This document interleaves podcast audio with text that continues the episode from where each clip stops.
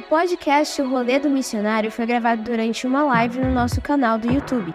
Nele contamos algumas das nossas melhores histórias em missões, momentos que nos marcaram, perrengues engraçados e testemunhos do mover de Deus nas ações. Deu vontade de ouvir? Então escute agora mais um episódio do FF Brasil Podcast. E essa live foi um pouco diferente. É né? diferente. Vocês viram que a gente tá com bastante gente aqui e não sei se você já conhece todo mundo que tá aqui nessa mesa. A gente passa o dia a dia, a gente tá aqui junto já há um tempo, algumas, pessoas- algumas pessoas já há alguns anos. É verdade. Acho que Então, todos alguns anos. Todo mundo aqui já. Então vamos começar se apresentando. Aqui a Camila comece se apresentando aí pra gente. E contando um pouco mais quem ela é, o que, que ela faz aqui e também há quanto tempo você tá aqui no Fine Fragrance Brasil. A gente vai me revelar já a minha idade de cara, assim. Bom, meu nome é Camila, é, eu faço parte do time de liderança do Fire Fragrance Brasil. É, junto com a minha equipe, a gente gere as finanças, o administrativo e a logística de toda, de tudo que acontece aqui no Fire Fragrance Brasil. E eu tô aqui desde 2019, então fazem Famoso, mano. quatro anos e meio. Gente, 2019 não é por nada não, mas é um ano famoso aqui dentro. A gente ama 2019. Nós amamos Quem 2019. chegou depois de 2019 não gosta muito. de tanto que a gente fala das histórias de 2019, mas 2019 foi onde muita coisa começou aqui dentro da fazenda e a gente tem boas histórias da época que não tinha piso, não tinha bebedouro, É não tinha internet, não tinha muita coisa aqui na Dunamis Farm. Mas a gente tem histórias muito legais que, enfim, a gente vai contar também, né? Vamos. Essa live é pra isso. Hoje você vai descobrir cada vez mais como que funciona o rolê do missionário. A gente vai ouvir as histórias. Eu tô muito animado pra ouvir uma história que é muito famosa aqui na nossa comunidade, que é do morto que ressuscitou. Verdade. Então, se você quer ouvir essa história, você vai ter que ficar até o final dessa live. Porque, ó, eu acho que eu já ouvi o quê? Quatro, cinco vezes essa história. Cada vez eu escuto um detalhe, assim, diferente. Eu, eu não acredito que isso aconteceu nessa história. Então, essa é uma das histórias de hoje. E a gente vai dar sequência aqui agora. Oi, gente, eu sou a Isha, é um prazer estar aqui com vocês. Vocês, na verdade, eu tô com vocês né, desde a primeira live, então eu tenho acompanhado com vocês nas últimas lives e eu tive o privilégio de falar sobre a palavra de Deus. Eu sou uma das school leaders aqui, então eu lidero as escolas e eu sou muito apaixonada pela Bíblia. Eles brincam e me chamam da menina da Bíblia, literalmente. Isso é bom, né? É bom, né? É uma É bom. boa fama. É verdade. Mas eu tenho o privilégio de poder estar liderando, discipulando, acompanhando as pessoas e realmente levantando pessoas que são apaixonadas pela grande comissão e servir em missões.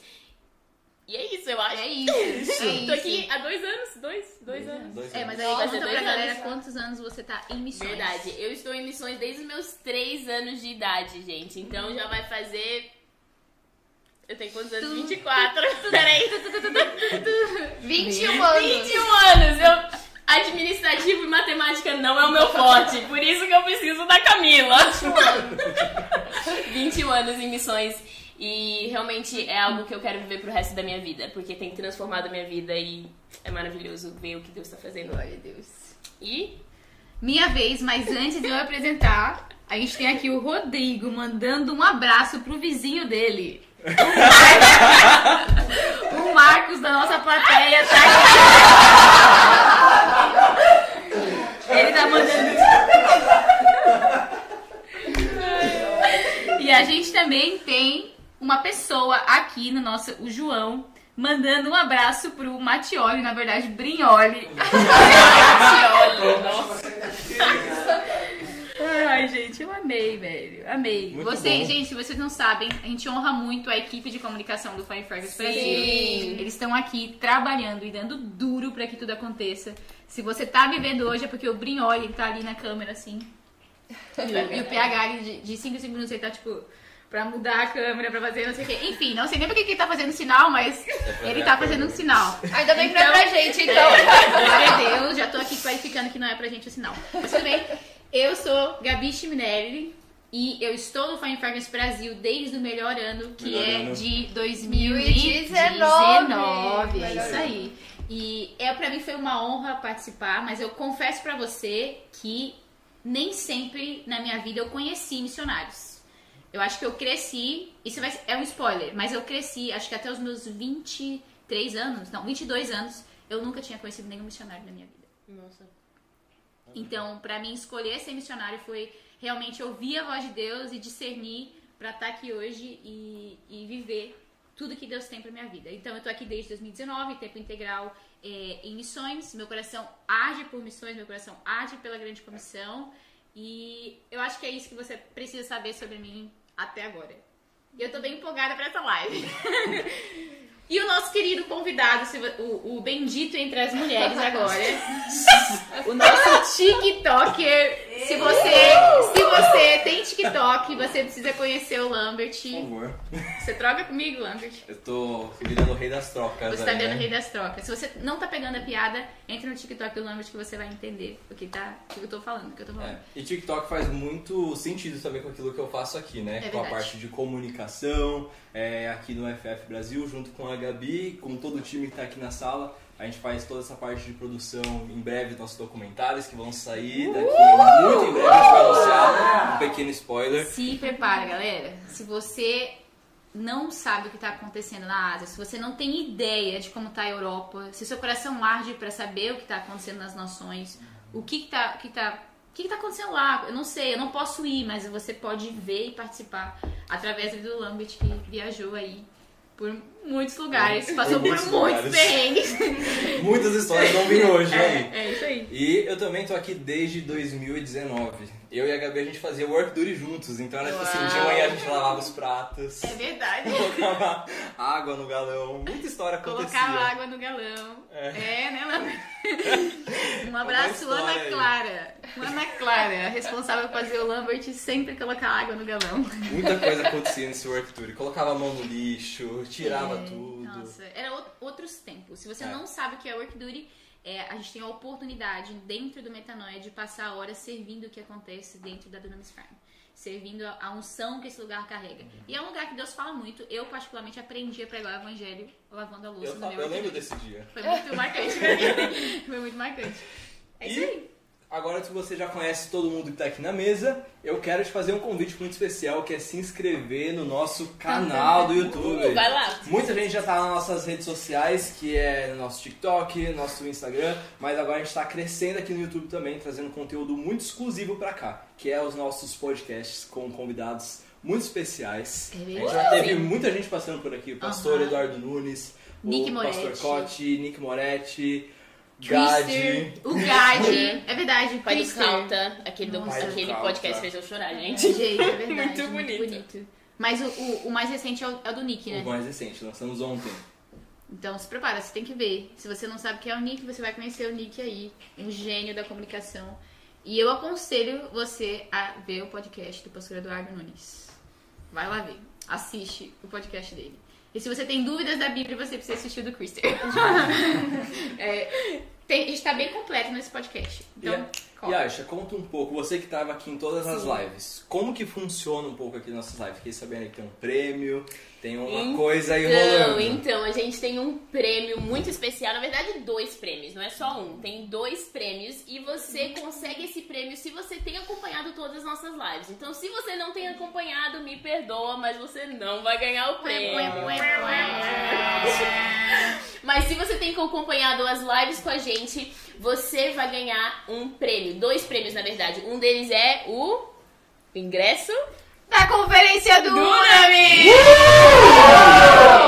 o segundo prêmio é um kit do Fire Fragrance Brasil com muitas de surpresas. Então, se você tem acompanhado as lives, a gente tem liberado códigos específicos para você estar anotando e guardando para completar uma frase. E depois que você completar a frase, manda no nosso DM para você ganhar o prêmio. A primeira pessoa que mandar mensagem pro nosso DM vai ser o nosso vencedor. É verdade. Então, seja rápido, digita rápido para você não perder o prêmio. E se você gostaria de assistir as, as lives, mas não assistiu, elas vão estar salvas no nosso YouTube para você poder assistir, conferir depois, ouvir um pouco sobre ouvir a voz de Deus, pregar o evangelho, paixão pela palavra, entre outros temas que a gente compartilhou nas nossas lives. Então fica ligado com toda essa informação e aguarda até o final para a última palavra-chave para você ganhar o seu prêmio. É, você precisa ficar até o final pra ganhar o prêmio. E lembra, são três pessoas diferentes, tá? Então, se você ganhou o prêmio número um, você não tem a oportunidade de ganhar o prêmio número 2. Porque a gente quer Sim. abençoar o máximo de pessoas que a gente, conte- que a gente pode. E existe um prêmio surpresa No meio da live. no meio da live. Uh. É, é isso aí. Uau! Gente, a, a pessoa tava falando assim, por favor, que o Brignoli apareça um pouco na câmera. Se você ficar até o final, você consegue ver o Brignoli. Esse é o prêmio surpresa. Eu faço o Brignoli aparecer aqui, se você fica até o final, tá bom? Fica aí que você vai ver, tá bom? É isso aí. Então a gente vai ao que interessa, não é mesmo? Porque o nome dessa live é como? Rolê do missionário. O que, que é o rolê do missionário? É o estilo de vida da grande comissão, né? É o estilo de vida da grande comissão. Onde que esse rolê do missionário começa? Quando que começou pra você o rolê do missionário? Começou na minha primeira viagem missionária. E a sua primeira viagem missionária começa aonde? Quando você é um DTSers ou metanoiers? Seu prático! No prático! Então, só pra você ter um contexto, pra, pra você entender o rolê de cada um de nós aqui, que começou uma- um, um estilo de vida da grande comissão, começou na primeira fase do Metanoia, que é o DTS. Então, esse estilo de vida missional começou no nosso prático. E eu preciso que vocês me digam pra onde vocês foram no prático de vocês. Vamos lá, vou começar então. Começa aí. Eu fui pra três lugares. Três lugares. prático. Três lugares. Esse foi sorteado. Eu fui pra Portugal, Itália e Áustria. Portugal, Itália e Áustria. Dois, três. E eu encontrei a, a Áustria. e eu encontrei a Camila na Áustria. É verdade. Olha. Na verdade, vocês não têm noção o que que era o Lambert aluno, assim, né? Ela veio. Ainda bem que os anos passam, assim, né? E Eita, que ela. É, se você era aluno daquela escola e tá aqui na live, eu quero saber se você tá por aí. Você É, conhece o Lambert de 2019? É, Se você É. conhece o Lambert de 2019, você mal pede por esperar o Lambert de 2023. Uau! É É verdade. isso aí. Se É você tá na verdade. live, Lambert. Não, não vai. Não vou fazer isso mesmo. Legal. Então, sabe o que eu, que eu gosto de pensar? Uma Coisa legal? Que você, que o seu prático foi pra três lugares na Europa. Você começou a viver esse estilo de vida na Europa. E depois você teve a oportunidade de fotografar, depois de, tipo assim, e documentar. Depois de três anos, Foi Três? Acho que quatro. anos. quatro anos, tudo que, tá- que Deus estava fazendo. Tipo assim, você meio que viu a semente que você plantou crescendo. Encontrei pessoas que Uau. estavam na época que eu, que eu tava como aluno, então eu pude reencontrar essas pessoas. Uau. compartilhar histórias, ver Nossa. quanto que eu mudei também nesse tempo, quanto que foi esse processo que quando a gente tá aqui na fazenda, a gente fala que a gente cresce muito, né, com o tempo aqui, que é um tempo que a gente não tá comparando com um dia a dia comum. Porque tipo assim, às vezes se você é um cristão que frequenta a igreja uma vez por semana, aqui você vai ter cultos quantas vezes aí? Tipo assim, às vezes três vezes no mesmo dia. Tem uma estatística. Tem né? uma estatística que fala que um DTS, né, na verdade o teórico de um DTS, ele equivale a sete anos de você ser um cristão que vai na igreja normalmente, aos domingos e na quarta-feira. Então você passar pela experiência de um DTS são sete anos de igreja, né? É bastante coisa. Muito, muito. Nossa, é Então muito foi tempo. tipo um esticar muito grande nesse tempo, Uhum. né? Então era visível. Até acho que aparentemente você vê, olha as fotos, você vê a diferença daquela época. Nossa, com certeza, tem muitas fotos. Se você quiser uma foto do Lambert, ó, comenta aqui. assim? Não, eu amo! Gente, todo mundo conhece ele aqui, ó. Esbelto, aqui. Mas, se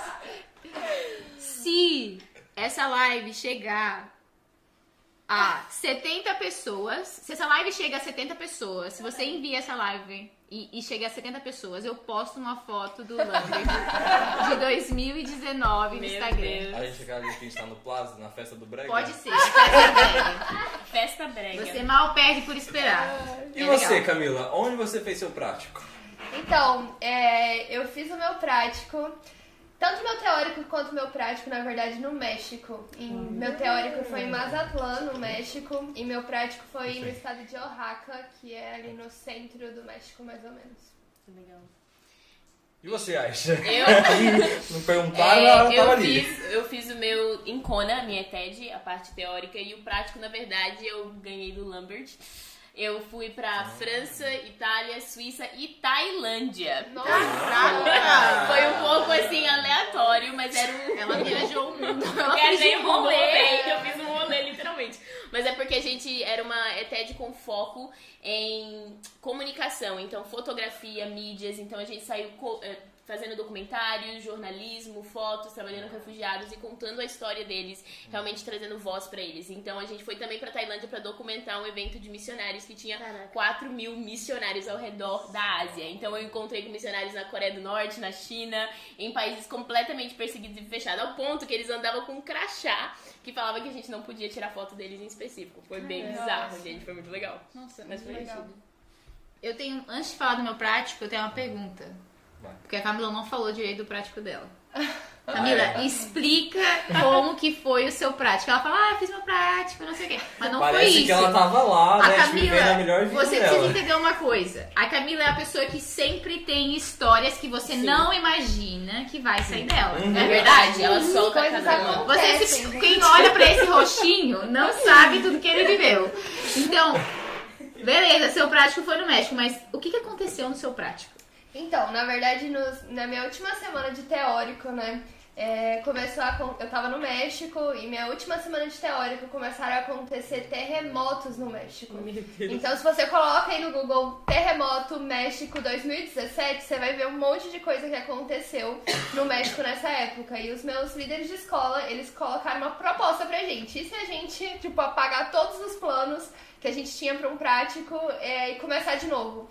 E foi o que aconteceu. Eles enviaram dois times, né? A gente foi pra. é, parte de- do, do, do meu teórico foi pra Cuba e a outra metade foi pro interior do México, bem pro, Eu tava 30 quilômetros do epicentro, né? O epicentro é onde começa um terremoto.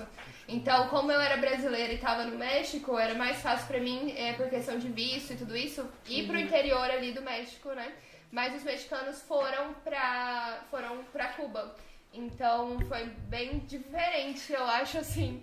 Na verdade, bem diferente de um prático convencional. Eu acho que só descobri o que era um prático mesmo quando eu liderei um que foi em 2019, mas meu, meu prático foi bem diferente, porque assim, por, pela questão do terremoto, né, a gente acabou vendo é, mortes, a gente acabou é, correndo risco de vida, mas a gente teve histórias incríveis daquilo que o senhor fez naquele lugar. E é isso, e por isso que a gente tem o termo até hoje, né? Que Lá vem ela. Camila até dos hoje- termos. até Vai. hoje né, a gente tem hoje, a gente assina todos.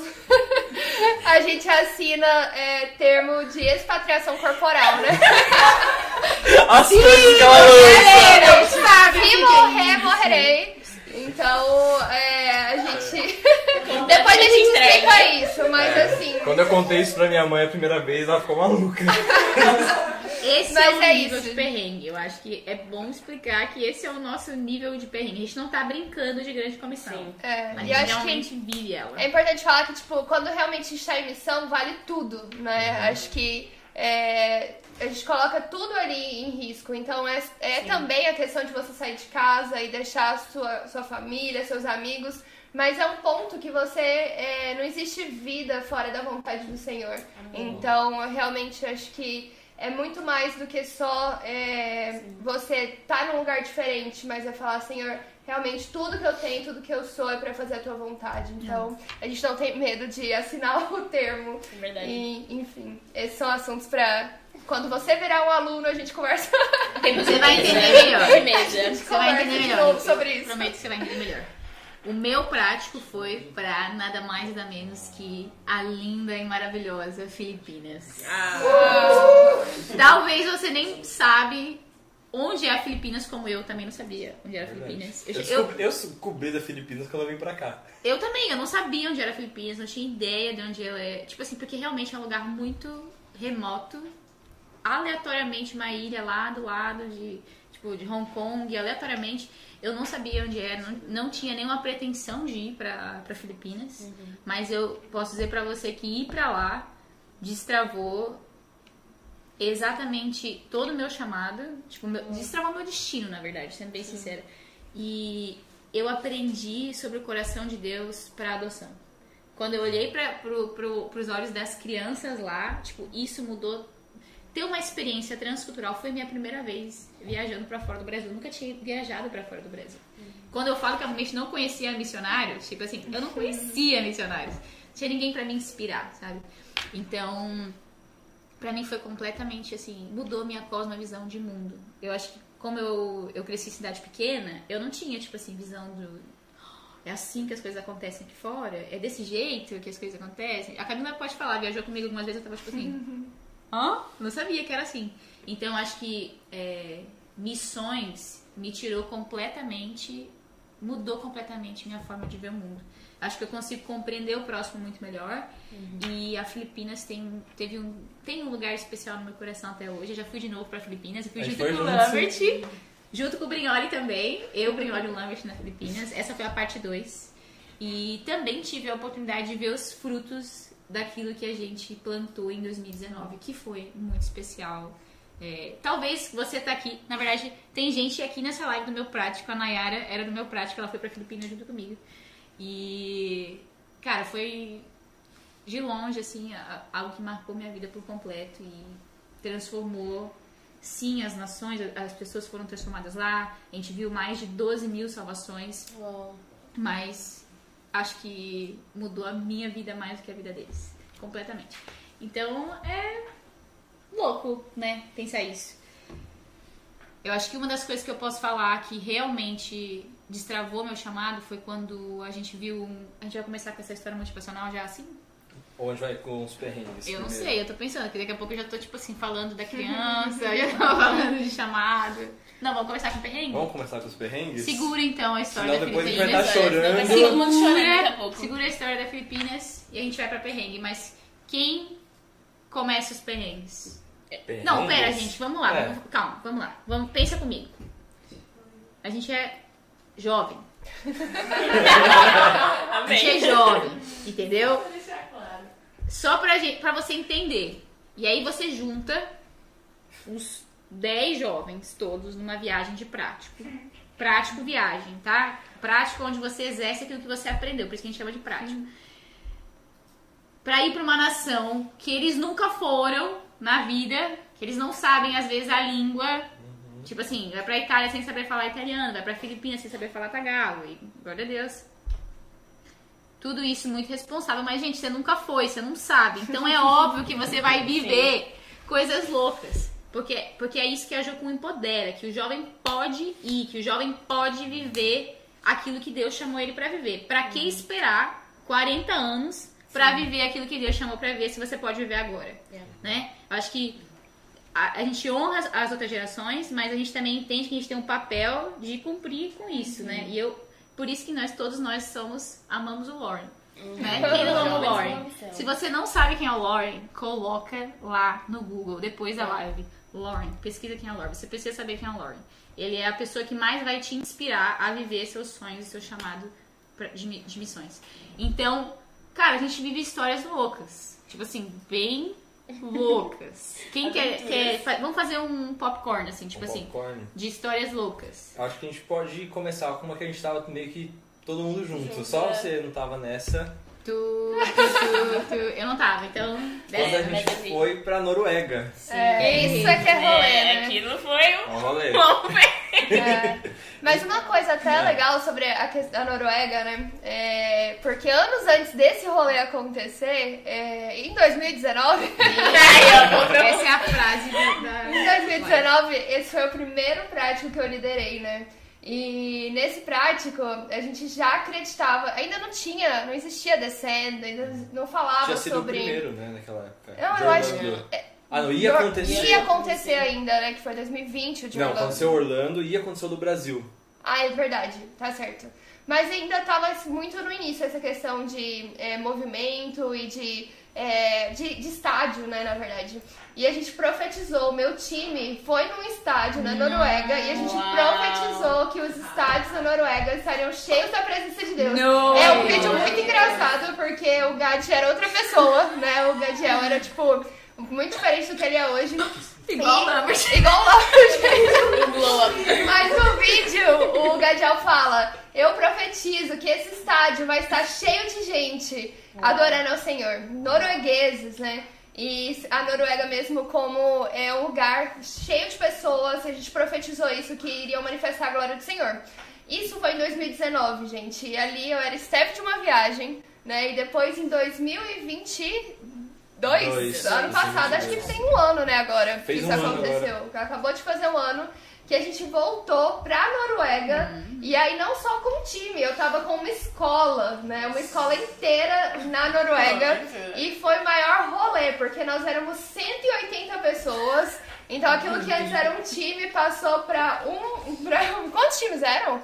Acho que 11, 12. É, não, era 13. mais do que isso. Acho, que eram 12 ou 13. 13. É. 13. Mas enfim, nós éramos 180 pessoas. E aí, onde que vai fazer um rolê de 180 pessoas, gente, na Noruega, que é caríssimo? Não, Você vai dormir. É Se caro. pra você às vezes é difícil, quando você vai viajar, achar uma casa assim pra tipo 10 pessoas, imagina uma casa Uma pra 180. casa. E outra, na Noruega, na Noruega, pra você ter uma noção, um Big Mac custa É. 120 reais. Então, uma Nossa, água é verdade, eu lembro disso. Uma água, pra você tomar uma água no estádio era 50 reais. É uma coisa totalmente fora do nosso padrão brasileiro. Então, assim, financeiramente era um desafio, mas também a questão da logística, como fazer 180 pessoas é, dormir, comer e passar a semana lá, né? E a mas gente ficou onde na Noruega então? Gente. Um hotel 5 estrelas? quase isso. O hotel debaixo da terra. Debaixo da terra, nós ficamos num bunker da Segunda Guerra Mundial. Então, um dos nossos contatos lá da base da Noruega, de Oslo, conseguiu pra gente um bunker da Segunda Guerra Mundial que cabia 200 pessoas. Então, eram triliches, assim, literalmente era uma rodovia e aí tinha uma porta. E aí, nessa porta, a gente entrava, tinha um corredor que você ia dentro ali da, da terra mesmo. Uhum. E aí chegava num quarto. Sim, a gente ficou em um quarto, toda a escola. Só que a gente fez uma separação, né? Os homens entravam por uma outra escada, as mulheres por outra, tinha uma separação. Mas era literalmente um quarto com, 300, com 200, ca- assim, cabia 200 pessoas. Nós éramos 180 ali. Só que aí, como é que funcionava o banho? Então, ó, tinha sempre. Não, calma, calma, Quem calma. tomou banho? Vamos lá! Eu também, gente. Eu Não, também. pera. Ó, a gente ficou lá 5 Uma se- é, ou cinco não, não, não. dias. Mas Foram peraí. cinco dias. As pessoas sabem o que é bunker? Tá, um bunker. Explica aí, Camila, Porque você eu todo não o seu sabia. conhecimento. Bunker é tipo- Um bunker, gente. É um buraco na terra. Imagina uma montanha e aí tem um buraco ali dentro e ali as pessoas era da Segunda Guerra Mundial. Então as pessoas elas se protegiam ali, né, da guerra, se protegiam do frio. Então, né, na guerra, na verdade, né? Um lugar que você entra e aí você fecha a porta e aí lá você tá protegido se a guerra acontecer do lado de fora. Então é um lugar que, claro, não é utilizado, né, hoje em dia, graças a Deus. Mas é, a gente pode usar ali e tava bem seguro, né? A gente Sim. tava ali protegido. Se você quer ver o bunker, você pode ir lá no meu canal do Ah, o merchan. YouTube, dele. que tem um tour pelo bunker. Você consegue ver bem como legal, que ele gente. era lá dentro. Fire Infernos Brasil também é história.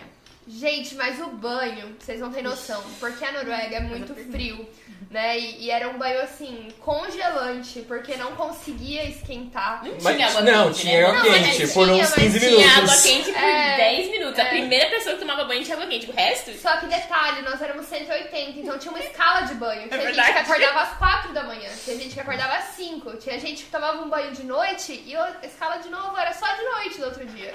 Então, realmente, eu não sei quantas na pessoas verdade, um tomaram sim, banho. um dia não. É, a você escala, tomava né, banho gente? um dia sim, um dia não. Um dia sim, um dia não. E se você quisesse, tinha um horário vago entre 3 da manhã e 5 da manhã pra você tomar banho. Eu lembro, porque eu só tinha esse horário pra tomar banho. E aí a conta era assim, todo mundo, se todo mundo tomasse um banho de um minuto, se eu não me engano, demoraria quase seis horas pra todo mundo tomar banho. E não tinha, tinha questão de água, né? Porque era É. muita gente e era um bunker, tipo, na terra. Então Mas você aí depois, depois Ah. ainda ficou essa história do bunker, bunker resolveu no banheiro, porque lembra do estádio? Não, mas eu quero fazer uma pergunta. Ah.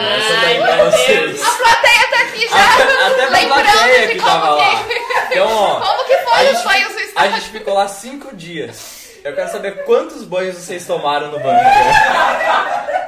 Então, A plateia, pelo jeito, não tomou banho. Eu não tomo banho, gente. Fiquei sabendo que teve gente que não tomou banho nenhum dia. então, é, você quer falar você primeiro? Eu tomei banho todos os dias, gente. Eu tomei banho. Eu acordava duas da manhã, três, cinco da manhã, sim, mas eu tomei. Olha, graças a Deus, a base lá de Oslo me emprestou um carro. Ah! Perrengue, ela tinha. É assim que a gente Eu tomei banho frio. Só que eu esperava todo mundo sair. Era frio, porque não tinha Ah, água mais verdade. quente. Mas assim, eu esperava todo mundo sair, porque todo mundo ia, ia pro ponto, andando, ia pegar o ônibus. E tudo. você é de carro. Aí eu ia de carro, então eu podia tomar banho, entendeu? Mas era frio pra caramba. Um dia eu lavei o cabelo assim, de longe, porque. É, o cabelo eu não lavei, não, gente. Então todo dia toma banho. Eu tomei. E você? Mas foi depois, todo né? dia? E... É, não, não pode Ei, Não pode ei. mentir. não pode mentir, Robert. Dois dias. Eita! De uma semana. Cinco dias. Ah, de cinco cinco dias eu tomei tá bom, dois menos mal. dois banhos. É. Você, plateia, fala pra mim quanto. Tomar banho naquilo, morrer. É, gente, era muito Ou frio. seja, verdade. ela não tomou banho. Tomou um banho só. Eu também quase morri. Tomou um banho quase Um morreu. banho. Em Um cinco banho, dias, cinco um banho. dias. Em cinco dias um banho. E ó, e Michele, pra ficar já Gente, é escrito. verdade, eles lavavam o cabelo na pia. Michele, dois banhos. Mas ó, Pera aí, tem mais uma presença ilustre. quem? PH. O PH. O PH tomava Quantos quantos banhos, banhos? PH? Quantos banhos na... Nos cinco dias. cinco, quantos banhos? Todos. Ah, Todos? Eu duvido. Agora, se era a mesma eficiência de um banho aqui no Brasil... Ah, ele falou que foi todo dia. Vamos ver. É, mas Gente, aí depois a gente foi. Pra... Então, saindo um pouquinho da Noruega, vamos continuar aí nessa pergunta. Ai, meu De Deus. banho? Qual foi o maior tempo que vocês já passaram sem tomar banho numa viagem? Vamos lá. Explica o que que é banho pra você primeiro. É, Tá, banho assim, com água corrente. Tá, não, mas água corrente com balde, porque... Pode não. ser com balde, com pode ser com balde, balde. vale. Com Tipo canequinha. assim, quando eu tava no- nos Himalaias, Himalaias eu era só tinha, a gente passou quatro dias só com lenço umedecido. Aí eu não conto como banho, É, banho. não, Não, é não banho. conta, gente. É. Então eu passei. Doze. Eu passei quatro dias sem tomar banho. Já. quatro, tá. Quatro também. Quatro. Mas com lenço umedecido, galera. É. Calma lá, né? Não é também. Então. Eu acho, que, Grignoli passou 10, com certeza. eu acho que eu já passei três dias sem tomar banho. É, eu acho que dois, pela minha. seis. Mas é horrível, gente. É horrível. Mas vale a pena, né? Vale a pena, pelo evangelho tudo vale a pena. Vai. Mas... ah, você aprende a viver como tem que viver. Exatamente. É. Com banho, sem banho. Não, mas assim, no Nepal é cultural, eles tomam banho só uma vez por semana e em alguns lugares uma vez por mês, gente. Socorro. Então, eu tava É bem bom você imergida na aprender, galera. Ó, o pessoal tá aqui comentando também. O Guilherme, ele tava lá no bunker, ele falou que não tomou nenhum banho quente. Ninguém toma banho quente. É, quente eu também. Mas Tomei. ele falou que tomou banho todo dia. Eita. Então, ó, Viu? É os brasileiros, gente. Os brasileiros, os brasileiros gostam gostam de de tomar banho. banho. E daí, saindo do bunker, a gente teve um upgrade. A gente foi dormir num ginásio. Quantas Uau! pessoas dormiam lá no ginásio. Ó, ginásio? porque no, no bunker nós éramos 180. No e bunker no ginásio. tinha cama. No ginásio. No Tinha o ginásio. chão. Tinha literalmente homem e mulher, né, do lado separados, mas assim, no mesmo ginásio, no chão, Dormir né? no chão. E foi a primeira e única escola que a gente deu saco de dormir, lembra? É Pra verdade, todo mundo todo tem mundo saco de dormir. saco de dormir foi a razão pela qual eu sobrevivi à Noruega. E eu uso até hoje. É verdade. E aí, nesse. Eu achava engraçado que lá no ginásio tinha uma galera que tava super preparada. Nossa. Que eu fiquei assim, caraca, como que eles pensaram nisso? Então eu tava lá com o meu saco de dormir, mas eu olhava pro lado e a gente tinha um colchão inflável. Ah, mas era o pessoal dali mesmo, né? o pessoal tava preparado. Mas a questão do banho, gente, nesse, no estádio, é igual de filme. A gente, acho que como brasileiro, a gente não vive isso, assim. É, de ter um banheiro comunitário. No sentido de que você tomou, tomava banho, tinha três chuveiros de um lado e três chuveiros do outro. Ou seja, tinha seis pessoas tomando banho ao mesmo tempo. E não tinha curtido. E não tinha cortina. Não tinha nada. Você entrava no banheiro e tinha uma pessoa tomando banho do seu lado, literalmente na ducha do lado. Bem igual de filme, assim, que vê, acho que mais em filme. Eu nunca tinha visto isso no Brasil. Mas pelo menos tinha água quente. É, É verdade. assim, Verdade. Água quente. Tinha água quente. Mas Muitas eu prefiro água fria e tomar banho sozinha. Bom É estranho, galera. Muito estranho. Foi Estranho. horrível.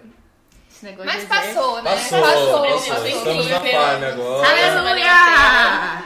Na É. farm você toma um banho quente sozinho. Não sei que você for pro prático nos Himalaias, né? Aí você Prática toma é um banho teórico. É, isso aí, galera. Vamos sair do- da pauta banho pra... É, vamos lá, Vamos outras vamos lá. histórias de perrengue. Camila, Camila tem perrengue pra contar, vai. Ela tem sempre gente. perrengue pra O contar. que, que você já passou aí de perrengue nas nações? Eu acho que. Engraçado que eu tava pensando, eu acho que eu já tive nas nações com todos vocês, né? Então, muito É. legal isso. Nossos rolês são bem internacionais, né? Mas eu Até acho no Brasil que... também já. A É, gente já passou o rolê. É verdade. Já, já rolê. teve viagem aqui no Brasil também. é verdade. Mas eu acho que. Ainda dentro desse termo de banheiro, Camila. Já sei qual que é. A Camila vem acho que o perrengue que eu passei, assim, que foi o pior perrengue de banheiro pra mim, foi quando eu cheguei no Egito. Eu fui visitar o time, que era o time do Lambert. E é, a gente tava esperando porque ele foi me buscar em Cairo, né? A gente tava numa outra cidade, 8 horas de Cairo, o time tava nessa cidade, e ele foi me buscar. E aí na volta a gente falou assim, vamos voltar de trem, né? Vai ser legal, uma experiência de trem e tal. Eu falei, não, legal. Só que na hora de comprar o bilhete, a gente quase não conseguia lá falar com as pessoas, porque poucas pessoas falam inglês. Só que a gente tá- eu tava esperando uma outra pessoa chegar também. Então a gente passou uns dois ou A três gente dias passou em uns Cairo, dois, né? três dias lá. É, lá em Cairo. E o Lambert começou, come isso, que isso é muito bom. Come aquilo, que isso é muito bom. E eu realmente gosto de comer comidas diferentes, comidas das nações. E eu gosto de... Não tem problema, eu como comida de rua, como comida da onde for, né? Então eu não tenho problemas com comida. E aí eu fui provando tudo aquilo que o Lambert me dava, né? Comi todas as coisas, tava super bem. Na hora que a gente entrou dentro do trem... Não, pera. Tem uma pausa. Como que a gente comprou o bilhete do trem? Eu nem lembro, eu lembro que foi um rolê pra comprar. Você não lembra que lá o pessoal não falava inglês? Nossa. Aí a gente tinha que comprar em árabe. Mas Ah, a gente é não falava em árabe. Esse era o problema. Não, mas tava tudo em árabe. Como que a gente sabia pra onde que precisava ir? Como que era? Não tinha Você tem que como. botar algum E conteúdo. outra- E a polícia tava lá com a Não, gente. é, não, é, detalhe. Não, peraí, peraí. Detalhe. Quando a gente chegou, porque essa cidade é muito pra dentro do Egito. Então quando a gente É. chegou na. na Não no vamos falar o raio-x, nome da, é, da cidade. Não pode. Quando a gente chegou no raio-x, é, e a gente deu o passaporte pra entrar no raio-x, porque lá no Egito tem raio-x antes de você Todo entrar lado. em todo, né? E aí, porque tem muita questão de bomba, é um país um pouco diferente. E aí, é, quando a gente deu o passaporte e a gente era de fora, indo pra essa cidade que é muito longe do lado de Cairo, é, eles já começaram a nos seguir, né? a polícia estava avisada tava que a gente ia avisada. pra aquela cidade. Então ele já tinha, a gente tinha uma autorização pra ir pra essa cidade, e a polícia ela seguiu, ficou com a gente é, do- dali, né, da estação, até a gente chegar horas, horas Uhum. e horas de trem. É, a polícia foi com a gente, Ele né? tava, tipo assim, dentro do vagão e na hora que a gente chega na cidade, a polícia já tava, um outro carro de polícia já tava lá esperando a gente chegar. sabendo que a gente tava chegando naquele vagão. Então é uma coisa bem diferente, assim. Mas a gente não conseguia, né, comprar. é, eu lembro que pra pegar um assento um pouquinho melhor, era, tipo assim, muito barato. Era uma diferença de uns 7, 10 reais. Só que a gente não sabia falar, então a gente foi na última, na última classe. Assim. A gente Tipo foi numa assim. classe muito ruim porque a gente não sabia comprar o bilhete. Então, né? só pra você ter uma visão de como que era. Tava assim, o trem, a linha, o trilho né, do trem, então tinha gente pulando pra entrar ah, nesse trem também, que não queria pagar a passagem, gente, A gente foi. só pra você entender, era tipo situação de filme Bem mesmo. E a gente, tipo assim, com a malinha, vamos entrar. e a gente entra, todo o negócio balançando, e aí a Camila, tô passando mal. Eu falei, Robert, eu acho que eu não tô me sentindo bem. Acho que a minha barriga não tá boa. Aí, só que imagina, era um trem na última da última classe. A gente tava, tipo, nos últimos vagões. E não tinha banheiro, não tinha, tipo assim, fácil. E outra, todo mundo fala árabe, né? A gente não falava árabe. E aí eu falei, não, vou esperar, né? Só que eram muitas horas, gente, de trem. E aí eu dormi, acordei com a barriga ainda doendo mais ainda. Tipo, não, não vai dar, eu vou precisar ir no banheiro. Qual que era o barulho que fazia a sua barriga? Não. Enfim, minha barriga tava muito ruim. Faz o barulho. Faz o barulho! Não, Faz o barulho! Faz o barulho! Faz, faz o barulho. como que faz a barriga? Vai, faz aí. Eu não Eu sei quero fazer. ver, vai, faz o barulho. Enfim, gente, ruim a minha barriga. E aí eu peguei e falei, Lambert, não vai dar. vou ter que ir no banheiro. E aí eu consegui, um dos alunos estava conversando com um cara, né, que, é, que era muçulmano, e o cara tava ali é, conversando já, ele tentando falar em árabe, né, porque esse aluno já tava, tipo, um tempo lá, então ele já tava tentando falar, eu falei, acho o banheiro. E o cara muçulmano foi na minha frente e eu atrás, já assim, eu pensei, gente, é meio perigoso, né, que a polícia tava meio que dormindo, não lembro, não foi comigo. Tá, é. E eu assim, falando, meu Deus, eu tô num trem no meio do Egito com um muçulmano aqui me guiando, mas eu tava tão desesperada pelo banheiro que eu saí correndo com ele. E aí ele me mostrou o banheiro. Na hora que abriu a porta. E ele puxou um papel higiênico do Então, bolso. É a hora que abriu a porta, gente, muito fedido o banheiro. Mas ele fez assim. Papel, assim, falou alguma coisa, né? Papel, eu acho que ele falou. E aí eu. Obrigada pelo papel! E, enfim, e essa foi a minha história. Muito trágica, horrível. Eu continuei passando mal ainda na viagem, mas é, foi horrível ter que usar o banheiro de um trem.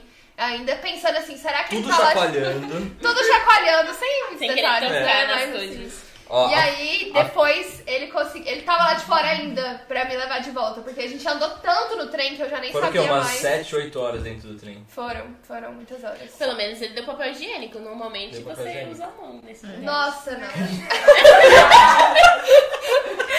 Verdade. Na Índia, no Nepal, eles usam a menos tem mão. papel higiênico. Não foi com a mão, ela falou aquilo. É Oba. verdade, gente. Essa É, é uma parte. é cultural, gente. Eu tô trazendo algo realmente cultural. É Então conta aí. Então conta aí, Não, É então. tanta propriedade. Antes, antes de contar a- o cultural, a presença ilustre dessa live, que não está no meio de nós, mas está nos comentários, Jordan, Leilani e Okaji. Missionária aí. Jordan da Havaí.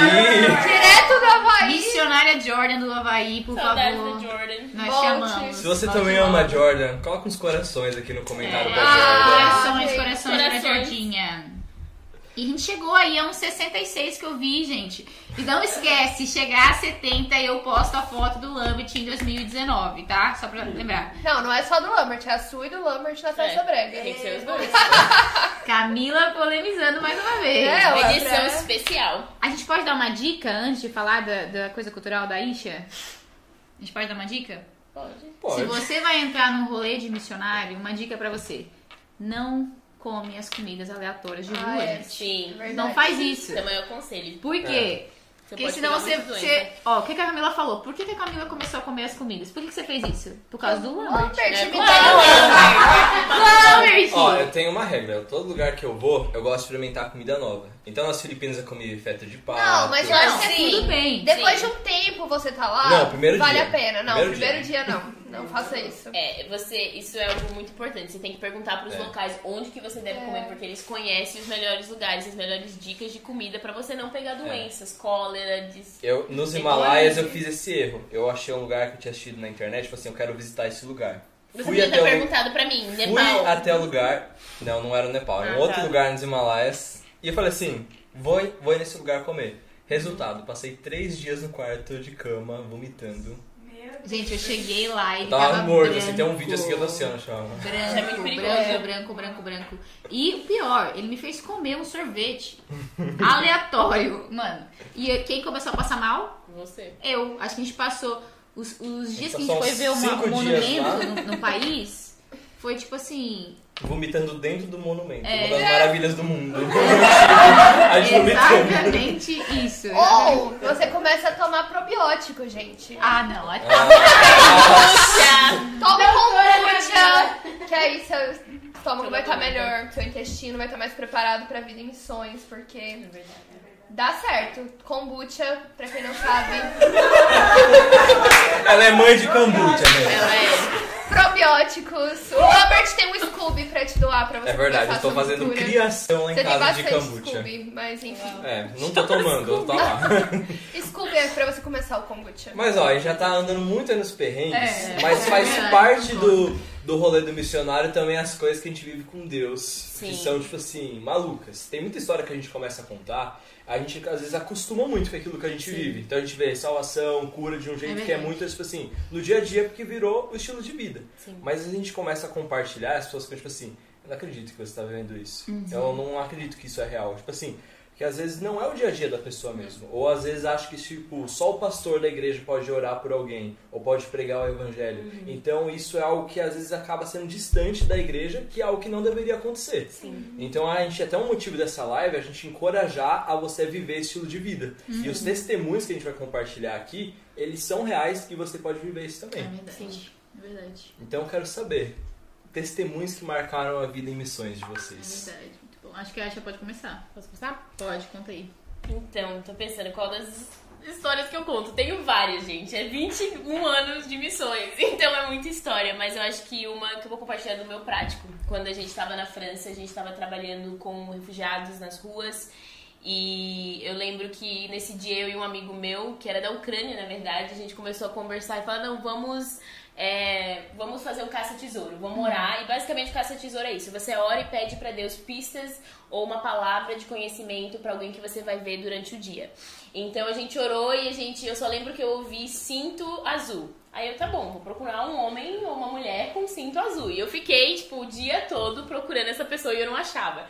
E aí o horário do ministério acabava em torno de umas 4 horas, por aí. E aí tava chegando no, no final desse horário e a gente viu de longe um homem de cinto azul. E uma das dificuldades que a gente teve durante o nosso prático era comunicação, porque a gente não falava árabe. Todos os refugiados falavam árabe ou algum dialeto local da tribo deles ou da família deles.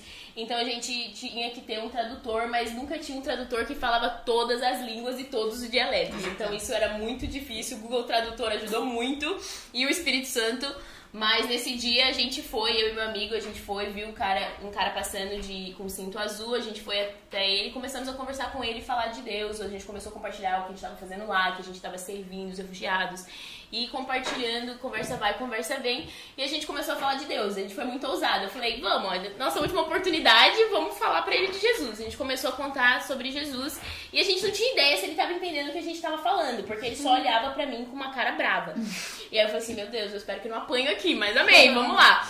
E aí, do nada, ele começou a chorar. E ele começou a chorar, ele começou a chorar, ele começou a chorar. E eu lembro que eu olhei pros olhos dele e fiquei assim, gente, o que que tá acontecendo? E ele não falava nada, ele só chorava.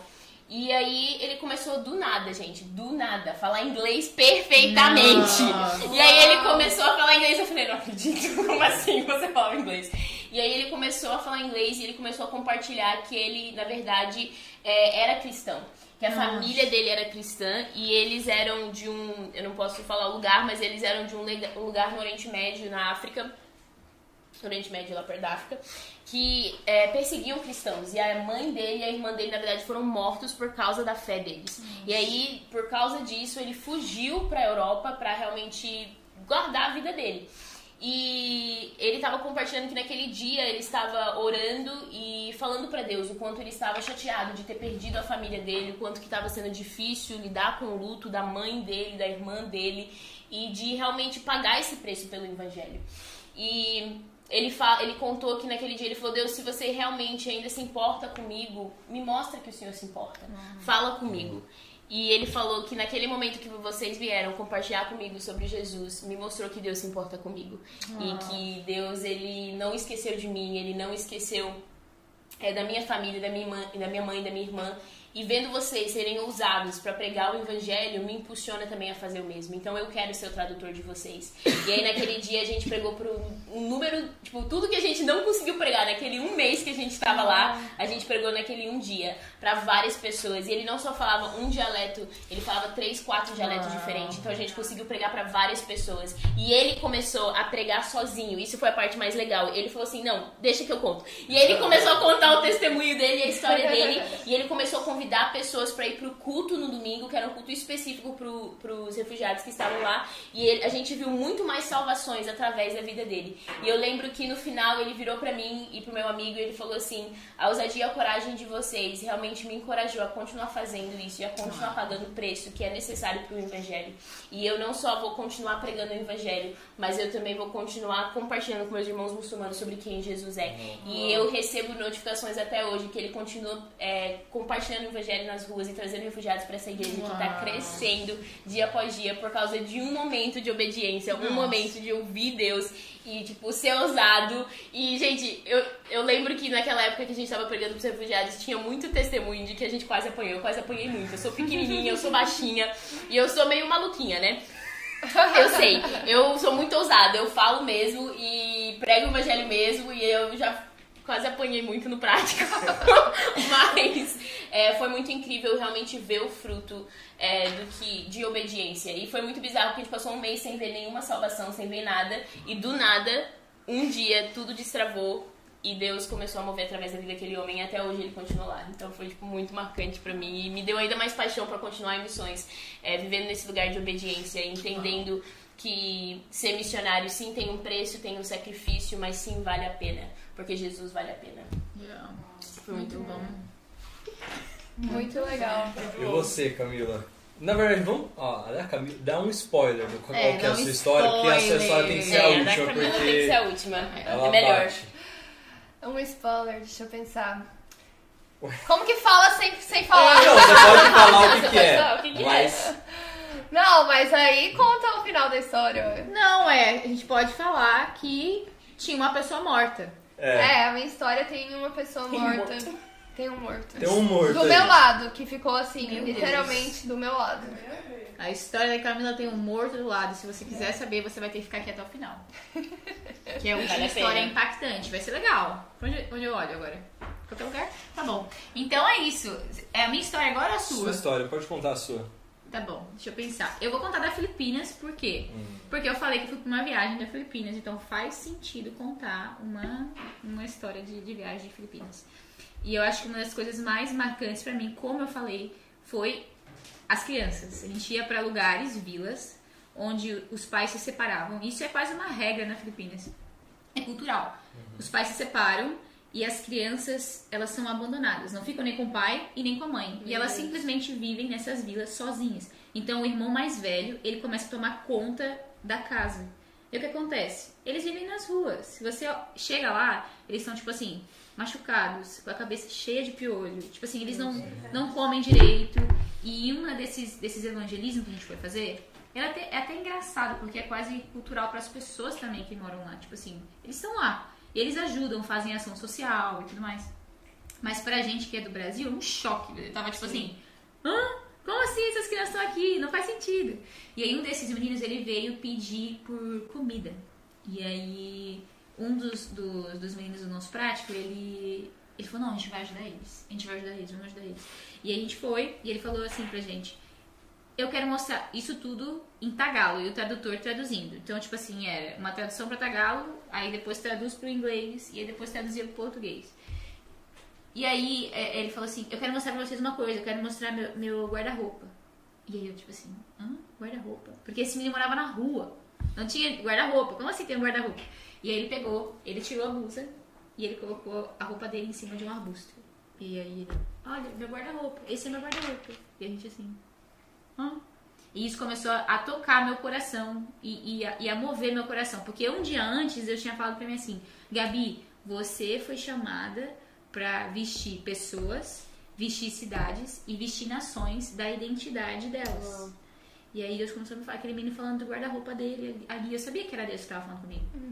E aí ele assim, esse é meu guarda-roupa. E ele não tinha outra blusa, não tinha nenhuma outra roupa, era só aquela.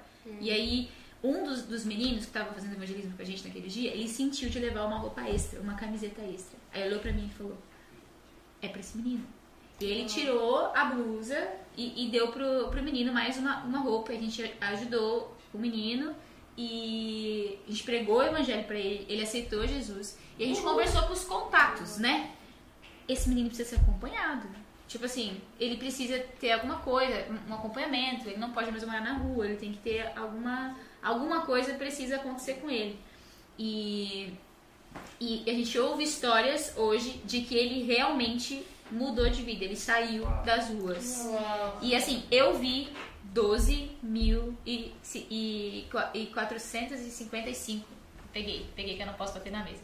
12.455 salvações na Filipinas, mas foi a vida de um menino que transformou a minha vida.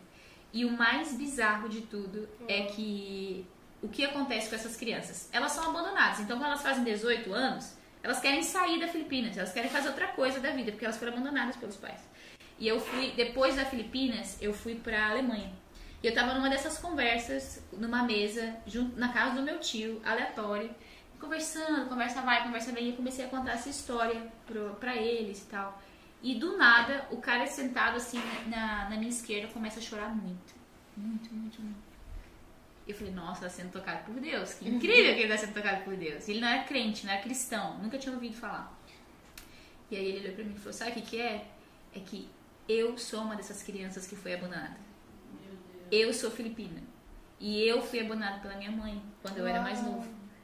E a minha mãe voltou para Filipinas e que ela tinha se mudado para os Estados Unidos naquela época. Ela voltou para os Estados Unidos e eu, hoje eu tenho as condições que eu tenho porque minha mãe voltou. Mas saber que existem pessoas do Brasil que estão indo para o outro lado do mundo, que estão se importando com as crianças que estão lá, órfãos, que não tem nada para comer, não tem nada para vestir, e, e Deus está pensando nas crianças lá, me faz pensar que esse Deus não é tão mal assim quanto eu pensei. Uau. Então, a história daquele menino e compartilhar a história dele, tipo assim, fez ele se identificar e abrir o coração pro Senhor, que ele achava que tinha abandonado ele. Ele falou, cara, se, se Deus, se a minha mãe me abandonou e meu pai me abandonou, Deus também me abandonou. E aí, depois de 40 anos, ele tá lá sentado numa mesa aleatória, e aí alguém conta a história e ele é impactado por Deus, sabendo que ele não, não era órfão, que Deus está cuidando de muitas crianças nas Filipinas. E ele foi impactado por Deus. Então, pra mim foi muito legal viajar. Todas as nações que eu vou, eu, eu encontro filipino. Tipo assim, virou uma, uma coisa na vida. Tipo assim, você é filipino? Yes, man. Eu sou filipino. então, é, enfim. E destravou completamente o meu chamado. Acho que hoje eu tenho, eu entendo mais o, o, o coração de Deus para adoção por causa disso, por causa de- desse menino. E fora todas as outras coisas que a gente viveu nas escolas, a gente pregou nas escolas. Se você não sabe, Filipinas não é um país muçulmano, é um, é um país é o país mais católico da Ásia. Então, mas as pessoas não vivem é, o evangelho lá de verdade mesmo. Então, quando meu time tava lá, a gente tem duas pessoas do meu time aí, eu sei que eles estão aí comentando. A, a gente não podia pregar o evangelho nas escolas. A gente recebeu uma palavra, eu tô emendando outro testemunho porque eu conto rápido. A gente recebeu uma palavra que a gente ia abrir portas que ninguém iria fechar. Ninguém, ninguém. E aí a gente teve, a gente tava indo pregar o evangelho nessa escola, na porta dessa escola, e do nada brotou uma ideia ali de um dos integrantes do meu time de conversar com a diretora. E a diretora conversou com, era tipo assim, não sei explicar como que chama isso, mas era tipo um governador daquela província, que se chama Tarlac. E ela conseguiu uma carta para que todos os times da Jocum pudessem pregar o evangelho nas escolas. Então hoje as portas das escolas na Filipinas estão abertas porque Deus em 2019 falou: "E as escolas serão impactadas". E hoje todos os times da Jocum podem pregar o evangelho dentro das escolas. Porque em 2019 Deus fez algo que ninguém pode fechar. Então, eu fico, tipo assim, chocada ainda com essas. É legal, aumenta a nossa fé escutar esse tipo de coisa. Porque, sinceramente, eu era uma adolescente ainda, tipo assim, aleatória, viajando por, pra, um, pra um lugar aleatório, que eu não os conhecia antes, mas Deus quis usar a nossa vida pra fazer algo grande. E, às vezes, essa pessoa é você. Que tá aí sentado na sua casa ouvindo essa história e pensa, meu, não sei se eu posso fazer algo grande na minha vida. Mas não é sobre o quão grande você é, é quão grande é o seu Deus e o quanto ele quer te usar nas nações. E vamos pegar esse gancho e abrir essa oportunidade para as pessoas. A gente prometeu um prêmio É verdade. dessa live. É verdade, eu acho legal, gostei. Você pegou o gancho. É um bom momento. Quer falar do prêmio? Então, se você se você tá ouvindo essa história, Deus ele tá falando com você, a gente quer te dar também essa oportunidade de viver isso com a gente. É. Porque é, uma viagem para as Filipinas não foi somente em 2019, a gente continua enviando times, a gente tem um time lá agora. É verdade. Que eles estão vendo legal. muitas pessoas sendo encontradas por Deus. E quem sabe você no próximo Metanoia está fazendo uma dessas viagens com a gente.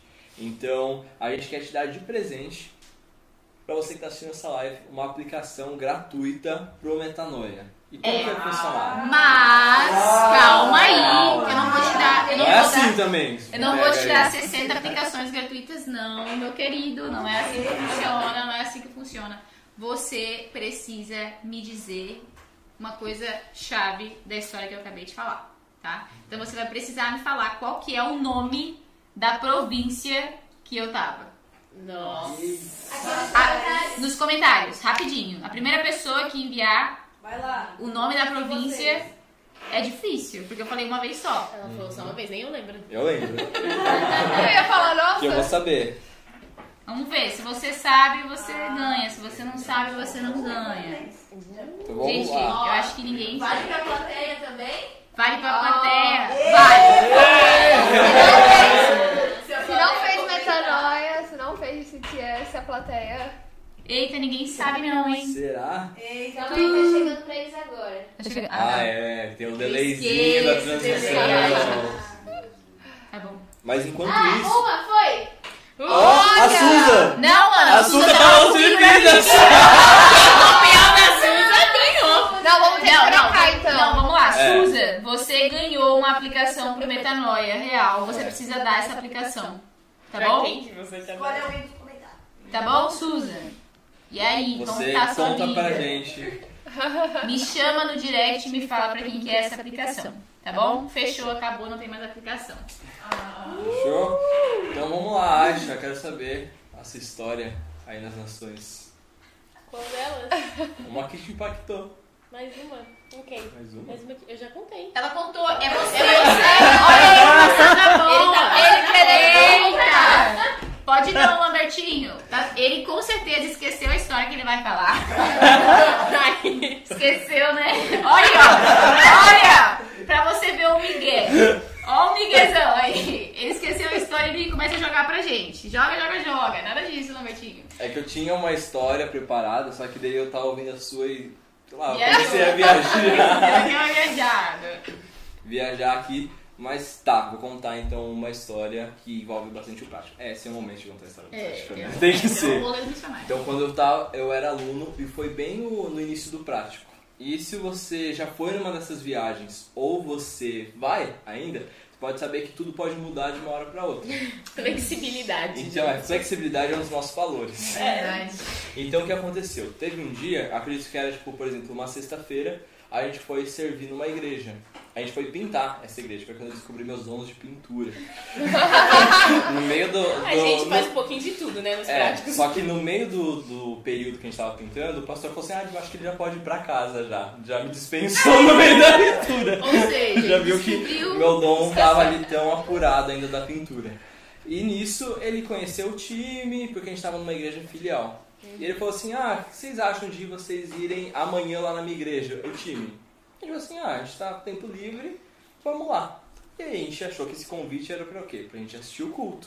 Na hora que a gente chega lá, ele fala assim, ah, então agora vocês estão com tempo livre, a hora de vocês. Pra quê? Ele falou assim, essa parte do culto vocês podem fazer o que vocês quiserem. Só que ninguém tinha preparado nada, porque a gente Nossa. achou que a gente ia assistir o culto. Quem nunca, né? Quem já passou por isso? Então a minha líder, ela pegou, ela juntou todo mundo, falou assim, agora a gente vai orar e vai ouvir a voz de Deus, pra saber o que, que a gente tem que fazer. E nessa hora tava todo mundo tipo assim, meu Deus, o que, que a gente faz? Porque já tinha sido o louvor, já tinha tido a Nossa. palavra, tudo já tinha acontecido no culto. E em um minuto a gente tinha que subir. Nossa. E ela falou assim, tá bom, agora vocês vão ouvir de Deus e a gente vai subir e a gente vai fazer. Ah, simples. E aí Deus tinha falado comigo que ia ser um momento de se mover muito em cura. Só que era tipo assim, nos meus primeiros dias na, na viagem. E eu tava tipo assim, muito seguro ainda com aquilo que ia acontecer. Só que ele não tinha como escapar, porque eu falei pra ela, ela falou assim, tá bom, então a gente vai fazer isso. Então ela sobe no Caralho. palco, a gente tava assim enfileirado, daí ela pega o microfone e fala assim, e agora o Matheus, ele sentiu que a gente vai ter um momento de cura. Toma o microfone. aí Vai o jogar que no fazer. Aí eu peguei o microfone e a gente começou a dar algumas palavras e começou a chamar as pessoas pra vir pra frente. E nessa hora eu fiquei tipo assim, meu, se ninguém vir, como que vai acontecer? E do nada, algumas pessoas começaram a se levantar e irem até a frente. E aí na hora que a gente foi orar pela primeira pessoa, foi um senhorzinho. Ele tava de gravata, ele veio tipo assim, todo sério, assim. Aí tipo assim, olha, Só que era por cura, né? E eu fiquei, tipo, olhei assim, não tinha nada pra orar por ele ali aparente. Falei assim, como que eu posso orar por você? Ele falou assim, então, eu não tenho nada no físico, mas é que eu tô me sentindo muito triste, muito sozinho. Então eu queria uma oração por uma cura dentro de mim. E ele tava, tipo assim, tudo sério, assim, com a gravata. Ele falava. Ele tava, tipo assim, meio, tipo assim, né? Mantendo a postura, ele falava meio baixinho. E aí no final da oração, ele pegou, eu fui cumprimentar ele, ele pegou assim, não, ele me abraçou. E ele falou assim, muito obrigado, estou muito melhor. E a gente passou, foi orar pela segunda mulher, e era a mãe do pastor. Ela tava com o pé, o osso dela tava trincado, então ela não conseguia colocar o pé no chão. E a gente começou a orar por ela e do nada ela começou a correr assim dentro Meu da igreja, Deus, porque o osso dela foi restaurado. Uau. Tava trincado. E ela começou a andar assim pela igreja. E aí foi con- continuando, sequência de milagres acontecendo. Uma outra mulher tava com uma úlcera aqui na barriga e tava tipo assim com um volume. E a gente orou por ela e desapareceu. Uau. Foi Então, tipo assim, diminuindo. sumiu, foi diminuindo. Meu e daí ela começou a deitar no chão da igreja e chorar, tipo assim, Deus, muito obrigado, você é tão bom, tão bom. E ela chorava, e a igreja olhando ali tudo que estava acontecendo. Porque era na Europa, então não era, tipo assim, muito comum isso para as pessoas. Então, tipo assim, tinha uma mulher deitada no chão da igreja chorando, e tipo assim, o volume na barriga dela sumiu. Então não tinha como ninguém falar que, tipo assim, era, Era mentira. visível, né? Todo mundo Nossa. tava vendo aquilo que tava acontecendo. Então, tipo assim, a gente não tinha nada planejado. Mas a gente falou assim, vamos ser sensível à voz de Deus, aquilo É. que Ele quer fazer. Muito e foi bom. um momento que eu parei e pensei assim, quando acabou. Caramba, eu posso ouvir a voz de Deus. E se eu der esse passo de obediência, eu posso ver as coisas acontecerem. Uau. Então, foi tipo um momento muito chave do prático pra mim. que Foi um momento que assim, é, se eu obedecer as coisas vão acontecer. Então foi um momento que marcou muito o estilo de vida assim, da grande comissão. Foi ouvir a voz de Deus, obedecer e ver acontecer ali diante dos meus próprios olhos. Muito Nossa. bom. É bizarro, né? Tudo começa com ouvir a voz de Deus. Tipo Sim. assim, É. você ouve uma coisa pequena e aí do nada tem tipo pessoas sendo curadas, pessoas sendo salvas, pessoa levanta. Pessoa levantando, não. Quase contei tudo. Mas, enfim, muito louco. E eu acho que agora a gente pode passar pra história. Pode passar pra Camila. Camilinha. E a gente também deixa essa oportunidade. Se você estiver com alguma enfermidade, estiver com alguma Sim, dor é aí, verdade. que você que está assistindo essa live, manda aqui nos comentários que a gente quer orar por você. Sim. Boa. É boa, isso. boa, boa, boa, boa. Vamos lá, Vamos tá lá. super história, história, a né? mais Agora esperada dessa gostei. Essa live. história, ajeita na verdade. Foi votado lá no Instagram como a história mais requisitada É pra ouvir. verdade. Mas na verdade essa história faz parte de uma aula, né? Tô aqui só dando um. O poder ilimitado da fé. É, olha só, gravou. Mas. Então, essa história, eu tava nesse tempo ainda. Isso aconteceu um tempo que eu tava morando nos Estados Unidos e eu tava num voo que vinha dos Estados Unidos pro Brasil, mas antes disso tinha uma conexão. E aí, quando a gente tá nas nações, né, como brasileiro, e aí você encontra outro brasileiro, aquela, aquela pessoa vira seu irmão, né? Tipo, você já começa a contar, oi, tudo bem? O que, que você faz da vida? Você já começa a contar, é muito legal como que a nossa cultura, nós como brasileiros, a gente gosta de contar e compartilhar da nossa vida, né? Então eu tava nos Estados Unidos ali esperando pra pegar o voo e eu encontrei uma brasileira e eu tava atrasada e ela também tava atrasada. Então a gente já começou assim, nossa, a gente tá atrasado pro voo, vamos lá rápido. E a gente achou o lugar do check-in e a gente tava no mesmo voo, né? A gente começou a conversar ali já desde a da fila do check-in né, desse voo. E o nome dela é, é Cláudia, né? A famosa A Cláudia. famosa Cláudia, que todo mundo conhece aqui. Mas a gente se encontrou ali e a gente começou a conversar. Ela é brasileira, mas tinha muitos anos já morando nos Estados Unidos. Ela já tinha idade pra ser minha mãe, assim. A filha dela já tinha mais ou menos a minha idade. E já estão rindo aí do. Pra que comenta isso? Ela tinha idade pra ser minha mãe. É, que ela era uma pessoa mais velha, né? E, e aí a gente pegou o mesmo voo, a gente começou a conversar e começamos a falar é, daquilo que a gente fazia, enfim. Ela tava ali nos Estados Unidos porque ela tinha casado com um americano. E ela, naquele momento a gente já, ela já me contou que ela já não ia mais à igreja, que ela não acreditava mais em Deus, porque é, realmente nesses últimos anos o esposo dela não tem nenhuma religião, então ela acabou não tendo é, nenhuma religião, enfim, é, foi esfriando na fé até não acreditar mais em nada, né? E a gente começou a conversar ali e é, a gente pegou o avião, né? Só que quando a gente pegou o avião, gente, era um avião muito pequeno. O avião, literalmente, ele tinha dois lugares, né? Igual um avião normal, um do lado do outro. E aí tinha o corredor. E aí do outro lado só cabia uma pessoa. Então, assim, era um avião bem menor, ele cabia umas 20 pessoas ali, a ponto de que quando você embarcava, você tinha que dar a sua mala de mão para o pessoal guardar já embaixo do avião. Não tinha nem aquele maleiro assim de cima, era uma coisa bem pequena, né? E a gente, ela pediu para sentar do meu lado, trocou de lugar com uma outra pessoa. E aí é, ela começou a conversar e a gente começou a contar da vida, o que, que fazia nos Estados Unidos. Eu contei também, na época eu estava fazendo parte da implementação de uma igreja é, lá nos Estados Unidos e a gente começou a compartilhar o que, que a gente fazia da vida, né? E aí, é, de repente, assim, acho que uns 20 minutos de voo já, a gente, é, o avião ele começou a ter bastante turbulência. Sim. Então ele começou, ele começou a ter muita turbulência. Só que assim, eu tava tranquila, que eu falei, não, eu tenho muitas promessas de Deus ainda na minha vida, não vou morrer agora. Não vai ser Não é hoje. hoje que é a minha hora, né? O pior que um avião, se, se for a hora do piloto, já.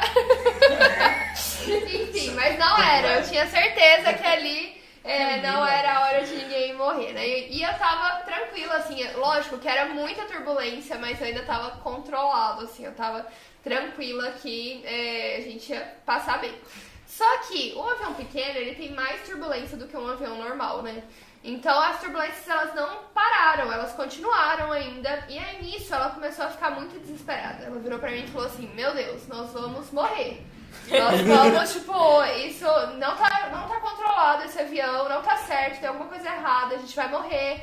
é, a gente vai, tá, tá ruim esse negócio. E ela começou a falar comigo, de repente ela começou a ficar um pouco mais, é, assim, caloroso o negócio. E ela começou a falar: tá muito ruim, essa turbulência que não passa, a gente vai morrer, a gente vai morrer. E eu, tipo, calma, Cláudia, tá tudo bem, a gente vai, tá tudo certo. E aí, nesse momento, eu peguei a- as coisas dela, assim, que tá- ela tava com uma, uma bolsa, umas coisas no colo, eu peguei e coloquei no meu colo. E eu comecei, tipo, calma, tá tudo certo. Só que ela não parava. E ela começou, a gente vai morrer! Esse avião não vai, tipo, vai, vai cair, a gente vai cair! Olha só, a gente vai morrer! Isso tudo, gente, falando em português. E eu respondendo com ela em português, né? Então as pessoas começaram a olhar pra gente, porque aí a gente já tava, tipo, falando muito alto, né? Em português, a gente tava nos Estados Unidos, então as pessoas não estavam entendendo o que tava acontecendo. E ela começou a falar mais, mais alto, a gente vai morrer, a gente vai morrer! Olha o que tá acontecendo, essa turbulência, a gente vai morrer! Gente, e aí ela começou, de repente, a ficar muito nervosa com aquela situação. E não passava a turbulência, assim, não é que foi rápido e parou, não passava, a turbulência continuava, e quanto mais continuava, mais ela gritava, mais alto ela falava, até que de repente ela começou a, entor a entortar mesmo os dedos, assim, sabe? E ela começou a entortar e falar, e eu já tava assim, sem saber o que fazer, e aí ela começou a entortar é, a- o rosto dela, as expressões faciais, assim, sabe? Começaram a entortar. Ela tava com um sapato na hora, o pé dela tava tão emborcado que o pé dela sai, o sapato saiu do sapato. E eu tava tipo, o que que tá acontecendo? Era sapatilha. Né? Era uma sapatilha, saiu assim. saiu a sapatilha do pé dela, que ela emborcou o pé assim. E ela começou, a gente vai morrer, a gente vai morrer, a gente vai morrer. E a a turbulência ainda continuava, até que de repente ela tava muito nervosa e ela deu um suspiro e parou. Naquele momento que ela parou, é, ela ficou assim totalmente dura, né, com as expressões faciais duras, com a mão endurecida, com a perna endurecida. E ela ficou é, ali, tipo, a gente tava muito próximo, né? Então ela ficou com a mão em cima da minha barriga, assim, dura, a mão, uma mão dura, assim, em cima da minha barriga. E a gente tava naquela situação. Até que a mulher que tava na nossa frente percebeu aquilo que tava acontecendo, que ela tava o tempo todo olhando pra trás, né? Assim, já virada pra trás. E ela começou a falar, ela, ela, é, o que que tá acontecendo? Ela já levantou. é, e nisso eu fiquei muito desesperada. Então acho que assim, é, eu tava ali, num, acho que pra falar a verdade, minha vontade era de sair correndo daquele lugar. Eu não queria estar naquele lugar, eu não queria estar naquela situação. E aí essa mulher, ela veio, falou alguma coisa que eu não entendi nada. E aí ela já chamou lá na frente o piloto. Na hora que ela chamou o piloto, uma pessoa que estava como passageiro do avião levantou e foi lá, assumiu o avião e falou, gente, é, eu sou uma. É, ela falou, eu sou, eu sou é, piloto pilota paisana. Depois eu descobri que todo voo americano tem um pilota paisana dentro do avião por conta de é, atentado, né? Mas eu não sabia de nada disso. Então ela assumiu o avião, uma mulher aleatória, e falou: Gente, eu tô assumindo o avião pro, pro piloto dar os primeiros socorros. E aí veio o piloto com as coisas e tirou a pulsação dela. E isso ela tava já um tempo é, parada, né, com a mão na minha barriga, assim, mas estática. E aí eu ficava o o tempo todo falando: Cláudia, tá aí, Cláudia, acorda, tipo, Cláudia. e aí é, eu tava muito desesperada, assim, eu acho que. É, é como eu falei, minha vontade era sair daquele lugar correndo, mas eu falei, agora só tem Deus aqui nessa situação. Eu e Deus e essas pessoas, tudo falando inglês. Eu, tipo, não tava. Acho que eu desliguei, assim, até o inglês da minha mente. E aí, é, nesse momento eu falei, eu vou começar a orar e eu declaro vida, porque eu fiquei chamando ela. Eu ficava, Cláudia, você tá aí? Cláudia, volta. E eu comecei a orar e falar, eu declaro vida agora sobre você, eu declaro a vida de Deus, eu declaro é, que você vai acordar, eu declaro que é, você vai estar melhor. E, e, comecei a chamar ela e comecei a orar por ela. Na hora que eu comecei a orar, uma pessoa entendeu, mesmo eu orando em português, que eu tava orando e também lá da frente começou a orar. E aí aquele movimento no, no, Mas assim, era uma cena de filme, assim. Pessoas chorando porque viram o que estava acontecendo. Outras pessoas estavam orando e eu tava. Eu fiquei em pé ali, porque como tava. Tinha gente aqui do lado, não tinha como eu sair mas eu tava muito agoniada ali no meu espaço, eu fiquei em pé, assim, comecei a orar. Gente, nada aconteceu. Nada aconteceu naquele momento. É, as pessoas tinham muito fluxo, né? Gente andando um corredor pequeno, assim, o piloto indo com aparelhos, tirou a pulsação, e aí no que tirou a pulsação ela não tinha pulso mais. Então ele falou alto no avião que ela tava sem pulso, né? Ela tava já ali sem, sem nenhum batimento cardíaco. E aí nesse momento começaram várias movimentações, eu tava orando e nada tava acontecendo. E aí eles anunciaram pra gente que a gente ia ter um pouso de emergência. De emergência.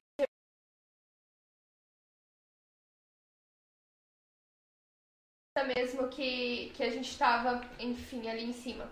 E nesse momento começaram a preparar e aí falaram já bem rápido, né, que a gente ia pousar para todo mundo se preparar para pousar, colocar o cinto, fazer todo aquele procedimento para pousar.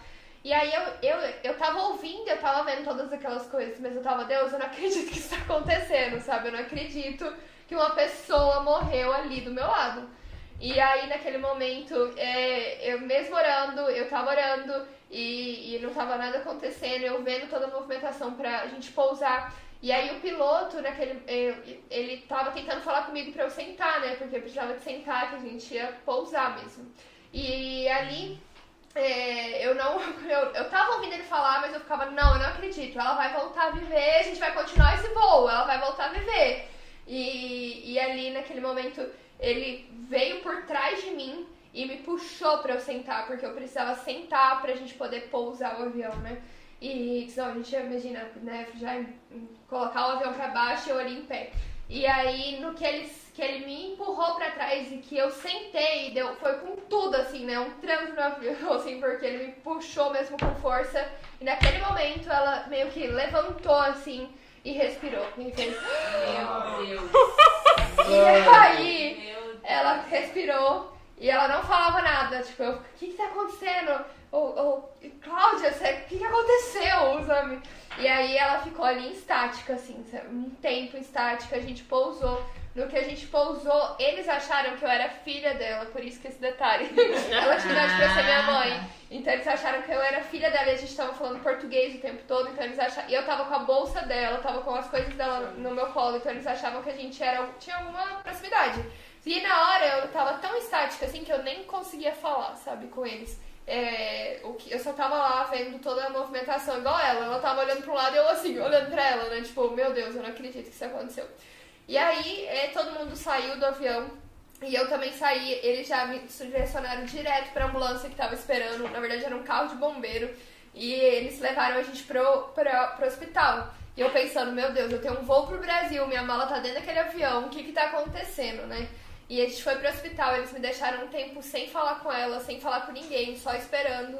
E aí depois eles me chamaram e aí falaram, né, que ela estava bem, que ela já tinha se recuperado. Ela teve algo, né, com relacionado à ansiedade que é, ativou algo do pânico e do pânico ela teve é, um ataque cardíaco. que paralisou o coração dela por 18 minutos, né? Então ela Nossa, ficou 18 18 minutos com, com o coração parado. E aí por isso, né, que gerou também a rigidez na musculatura dela, né? Então, é o, o ataque cardíaco que fez com que ela ficasse rígida. E, e aí, é, nisso, é, eles me deixaram depois ir falar com ela. E, e aí eu falei, Cláudia, o que, que aconteceu? O que, que, o que, que aconteceu nesses minutos, né? Que você. é, eu tava lá, eu tava te chamando. E aí ela falou, olha, eu tava te ouvindo, eu ouvi tudo que aconteceu, eu ouvi você falando comigo. Ela falou que era como se tivesse um preto, na, tipo, ela não conseguia abrir os olhos, e tava tudo preto. E de repente ela encontrou uma luz, e essa, dessa luz saiu uma voz que falava, volta, porque você é minha filha e eu vou te dar mais uma chance. Então, realmente, sabe, ela teve um encontro com Jesus naquele momento e o Senhor deu mais uma chance de vida pra ela. É, e depois eu tive que prestar, né, depoimento pro bombeiro, pra polícia, porque assim, imagina, foi um avião que parou numa pista é, nos Estados Unidos. Então a gente teve que prestar vários esclarecimentos, né, os pilotos, enfim. E aí eu tive que participar como testemunha e realmente ficou escrito, né, é, que eu orei por ela e ela voltou a viver. Então, ela realmente entendeu que é, o Senhor fez isso, né? Que ela, ela teve uma experiência pessoal ali com Jesus e é, hoje ela, eu acho que também né, esses encontros é, com Jesus, com a presença do Senhor, eles não são só para marcar um momento, né? Hoje ela é cristã, ela voltou à fé em Cristo, né, depois de tudo que aconteceu. A filha dela, que nunca cresceu numa igreja, tá dentro de uma igreja. E o esposo dela, que não tinha religião nenhuma, hoje tá dentro de uma igreja, né? Servindo ao Senhor. E eles já estão. Isso aconteceu já tem. é, seis anos agora, te- faz tempo. Mas desde então, sabe, eles, estão- eles estão na igreja e é uma pessoa que eu tenho contato ainda. Ela ainda mora nos Estados Unidos, mas eu tenho contato, a gente se fala de vez em quando por mensagem. E hoje ela e a família dela é, temem ao Senhor e tiveram um encontro real com a presença dele. Então eu acho que é, o Senhor sim, ele quer trazer cura sobre as nossas enfermidades. Sim, o Senhor quer trazer é, vida, né, ao invés de morte, mas ele também quer ter um relacionamento com a gente. Então, é, quando a gente vê essas curas acontecendo, sempre aponta para um relacionamento com Jesus. Então, esse foi, foi algo na minha vida que eu passei impactante, assim, né? Me impactou, acho que impactou também a vida da minha família, né? Das pessoas que depois conheceram ela. E hoje a gente carrega esse testemunho aí é, da Cláudia, como realmente a gente precisa tomar riscos, de pa tomar passos de risco e fé, né? Então, a gente tem esse passo e realmente é, toma um risco, né? Porque você pode orar e não ter, é, não ver acontecer. É um risco, né? Mas é, a gente precisa ter a fé para ver tudo isso acontecer. E eu acho que ao redor da Bíblia, né? É como o Senhor trabalha em parceria conosco. Achegai-vos a mim, então a gente achega e eu achegarei a vocês. Então eu acho que sempre tem a nossa parte, então tem o nosso risco, né? Mas quando a gente arrisca ouvindo ao Senhor, é, não tem chance de dar ruim. Né? Então, era essa história que eu queria compartilhar aí com vocês. Fico pouco sem palavras É. Foi a primeira vez que eu ouvi, eu nunca tinha ouvido essa Você tinha nunca tinha ouvido? Olha só. Pô, já vi umas três vezes, mas toda vez que eu ouço é tipo assim.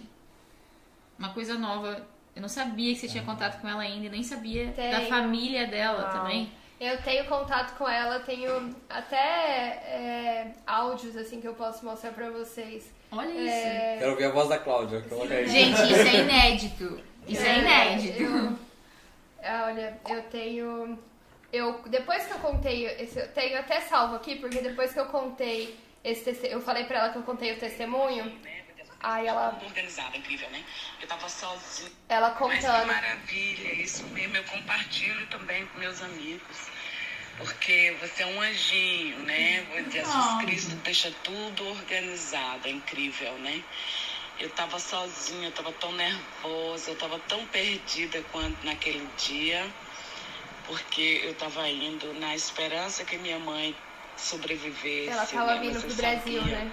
Mas dentro da gente, não Gente, são interessa. áudios, assim, olha só quem tá aqui. Três minutos, quatro minutos, quatro minutos. Ela conta toda a história, assim, que ela também compartilha com as pessoas, né? Então é, é muito legal assim ver que é, acho que é isso, né? É um encontro com o Senhor que produz frutos eternos.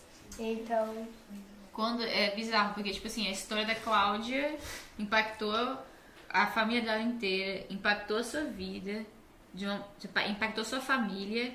E agora, toda vez que você conta a história da Cláudia, impacta a vida e a história de todo mundo. E é isso, exatamente isso, que Deus ele, ele quer fazer na sua vida. Ele quer impactar a sua vida e a sua história de uma maneira tão grande, assim como esses testemunhos que a gente ouviu aqui agora, para que ele possa impactar outras pessoas através da sua história também. Você é uma dessas pessoas, como nós, como o Lauren, como todas as- as grandes coisas e movimentos e igrejas que surgiram dentro do Brasil e nas nações, que Deus vai falar uma coisa simples pra você, talvez no seu quarto, talvez uma palavra, tipo assim, vai. Como pra Cláudia, foi tipo assim, volta, sabe? Então, talvez nessa noite Deus está colocando um desejo aí dentro do seu coração, ou talvez você já ouviu algo de Deus há, sei lá, cinco anos atrás, dois anos atrás, e o medo tá te segurando, alguma coisa tá te segurando aí de viver e de ter histórias pra contar, assim como a gente tem hoje pra contar, sabe? Tudo pra, pra mim, tudo aconteceu por causa de ouvir a voz de Deus. Eu não tinha nenhuma inspiração. Então, é, todo mundo aqui ouviu a voz de Deus pra ver missões, não foi? Sim. Você que tá na plateia, não foi isso? foi. Sim. É, é legal ter pessoas que, que, tipo assim, falam pra você. Mas tudo começa com uma coisinha muito pequena e você precisa de fé e coragem pra continuar e, e, e começar a dar um, um primeiro passo naquilo que Deus está falando pra você.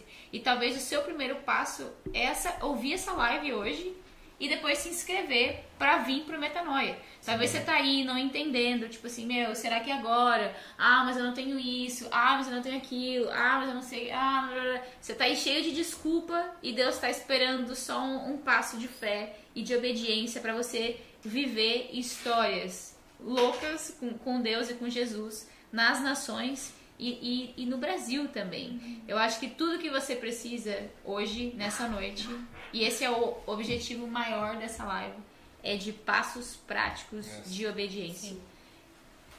Ninguém vai te aplaudir por causa desses passos. Ninguém, não tem ninguém que vai tipo assim empurrar ou falar assim, olha, vai lá, entra no site, faz isso, aperta esse botão, faz aquilo lá. Mas uma- um passo ordinário de fé que você vai dar hoje vai te levar para histórias assim extraordinárias que Deus tem para você viver. Talvez você tá aí tipo assim, meu, eu nunca vivi isso, eu nunca vi isso, eu nunca, eu não sei como que eu posso fazer isso. Você precisa começar a viver o estilo de vida da grande comissão. E é assim que você vai começar a ver é, coisas extraordinárias. Um Deus extraordinário que usa pessoas ordinárias para fazerem coisas grandes nas nações. Você não precisa ser um super-herói. Você precisa ser um missionário. Você precisa ser uma pessoa comum que decide dar um passo de fé e viver coisas grandes. Histórias assim a gente só vê em filme, Sim. não é? É. E agora a gente tá vendo que é são os missionários que estão vivendo essas histórias. e é por isso que a gente tá aqui hoje, contando pra você, inspirando sua vida. É, e, e te falando que você pode sim viver coisas grandes com o Senhor. E a gente quer orar por você que tá sentindo que, que você vai viver esse estilo de vida, que, que tá sentindo seu coração queimar. Ou talvez você não tá sentindo nada, você só tá tipo assim, eu quero viver isso a partir de hoje. Eu ouvi a história da Cláudia, eu ouvi a- essas histórias e eu sei, eu quero viver algo extraordinário. Eu não quero simplesmente passar por esse mundo e não viver nada grande, não viver nada com o Senhor e não trazer o céu na terra. Eu não quero mais, tô cansada. Gabi, eu tô cansada de ver uma vida, tipo assim, eu vou pro meu trabalho, eu volto, e, e aí eu espero até domingo. Eu tô cansada dessa, tipo assim, dessa rotina exaustiva, onde eu não vejo nada, não tô vivendo nada com Deus, não vejo sobrenatural. Se esse é você hoje, a gente quer orar por você, a gente quer é, entregar palavras. Se você tá aí, você tá sentindo realmente que, que você quer viver isso, a gente quer orar por você. Né? Então, escreve aí nos comentários que a gente vai começar a orar e, e entregar palavras pra você que tá aí, pra você ser encorajado a realmente entregar tudo e começar a viver esse estilo de vida da grande comissão. Então, vamos orar? Vamos, quem quer começar a orar? Albertinho? Vamos, Vamos lá. vamos eu lá. sempre jogo pra você, você tá vendo? Eu sei. É, você é a pessoa que, que eu. Uhum. E algo que foi muito quando eu vim pra cá, eu tinha 17 anos. Então foi uma época muito que eu tava decidindo se eu ia pra universidade, o que, que eu ia fazer. E foi um tempo muito específico que Deus me chamou. E foi muito bom, porque era um tempo que eu queria entender ainda mais quem eu era, aquilo que Deus estava me chamando pra fazer. Então tem muita gente que pensa, ah, é um ano que você vai ficar de férias. Não. Mas realmente não. Ou tipo, ah, eu vou fazer isso depois da faculdade. Eu hoje aconselho todos os meus amigos a fazer um metanoia exatamente nesse tempo. Antes da faculdade. Antes da faculdade, quando você está ali com, saindo do ensino médio, 18 anos, porque foi aonde Deus ele mais me encontrou e ele me trouxe muita direção para aquilo que eu ia fazer depois. Então hoje até eu estou fazendo uma faculdade depois de fazer missão e continuando no campo missionário, Deus ele continua ainda a dar direção para aquilo que eu ia fazer. Yeah. Então, se você ainda está com medo de saber, ah, eu não sei se eu vou agora para faculdade, se eu devo desistir, dá uma pausa, mas realmente é um momento de você ouvir a voz de Deus e saber o que, que você precisa fazer para esse tempo.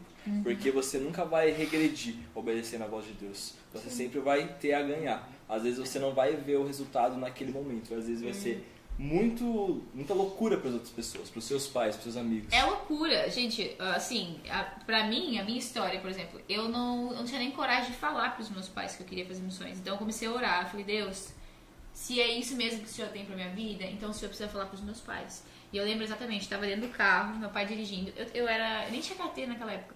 E aí, meu pai, você tá orando por algo específico? Eu, sim.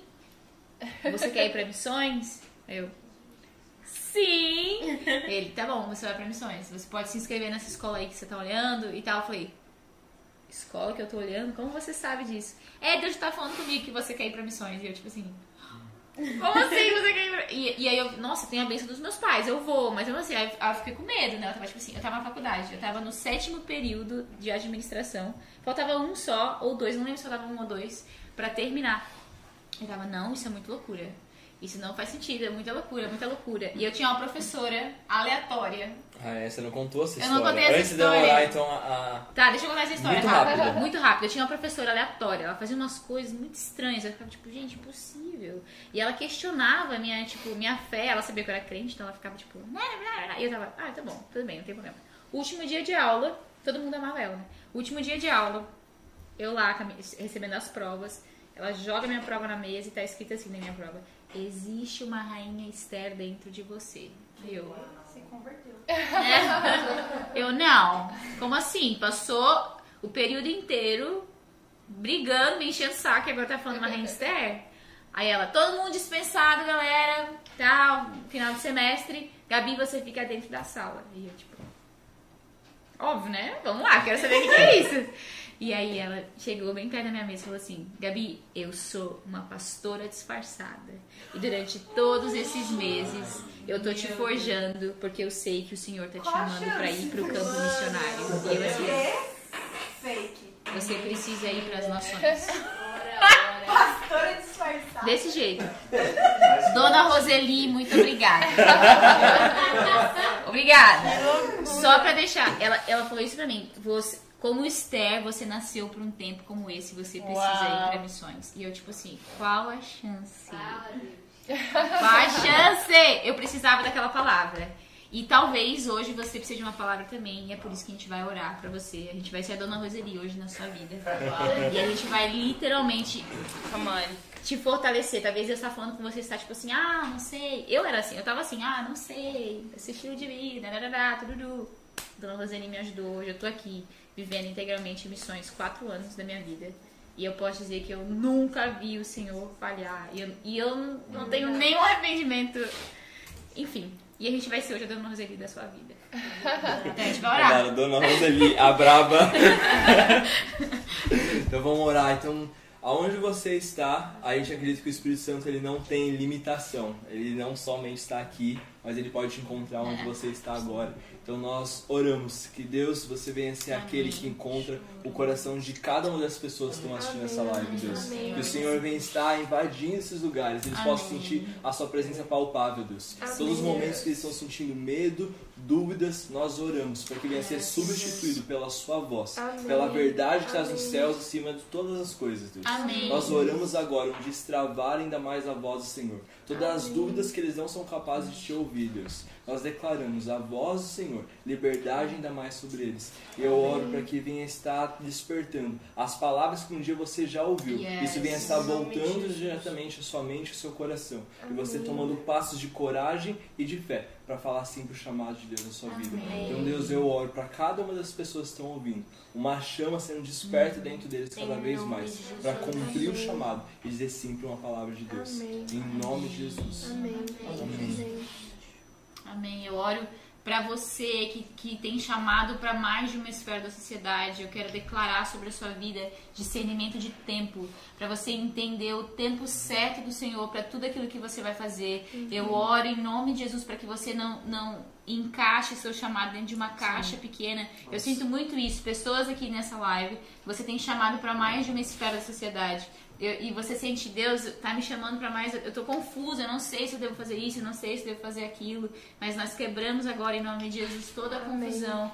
E eu declaro que você vai entender e discernir os tempos que, que você precisa fazer missões, o tempo que você precisa ir para faculdade, o tempo que você precisa atuar em alguma esfera. E eu oro para que o Senhor aumente a sua capacidade, para que você consiga fazer todas as coisas que o Senhor tem para sua vida e Ele te capacite para isso. Eu vejo também outra é, pessoas que estão com medo. Você tem muito medo. Você tá, parece que o medo ele te segura. E, e eu, eu realmente posso falar isso pra você porque isso era a coisa que mais me segurou durante toda a minha vida. Você ainda controla muito as coisas. Tem problema com o controle. Você tem problema com o futuro. E missões vai tirar todas as coisas da sua mão. As coisas vão literalmente cair nas mãos do Senhor. Então eu quero declarar o amor que lança fora todo medo agora, vindo aí no seu quarto. Se você é, se você está sentindo que essa pessoa é você, por favor, recebe essa oração. Eu declaro agora o amor perfeito do Pai invadindo a sala e o quarto onde você está. Eu oro em nome de Jesus que realmente esse amor ele possa é, tirar todo o medo, que esse amor possa realmente acabar com todas as dúvidas, que realmente a partir de hoje você não, não se sinta mais paralisado, mas você se sinta amado e apoiado pelo Senhor para realmente viver o seu propósito. E conforme o Senhor vai te tocando aí na sua casa, eu quero que você é, comece a falar pra gente nos comentários, pra gente saber que essa pessoa é você, que o Senhor ele tá te tocando, que o Senhor tá, tá realmente é, restaurando. E outras pessoas também eu sinto que você vai começar a sentir um fogo no seu coração. Alguma coisa vai começar a mexer aí na sua casa, porque o Senhor ele tá agitando tudo aí dentro de você. Você não tá assistindo essa live em vão, você não tá assistindo essa live por acaso. Até mesmo pessoas que já fizeram DTS. Eu sinto que Deus tem chamado pra você a longo prazo em missões.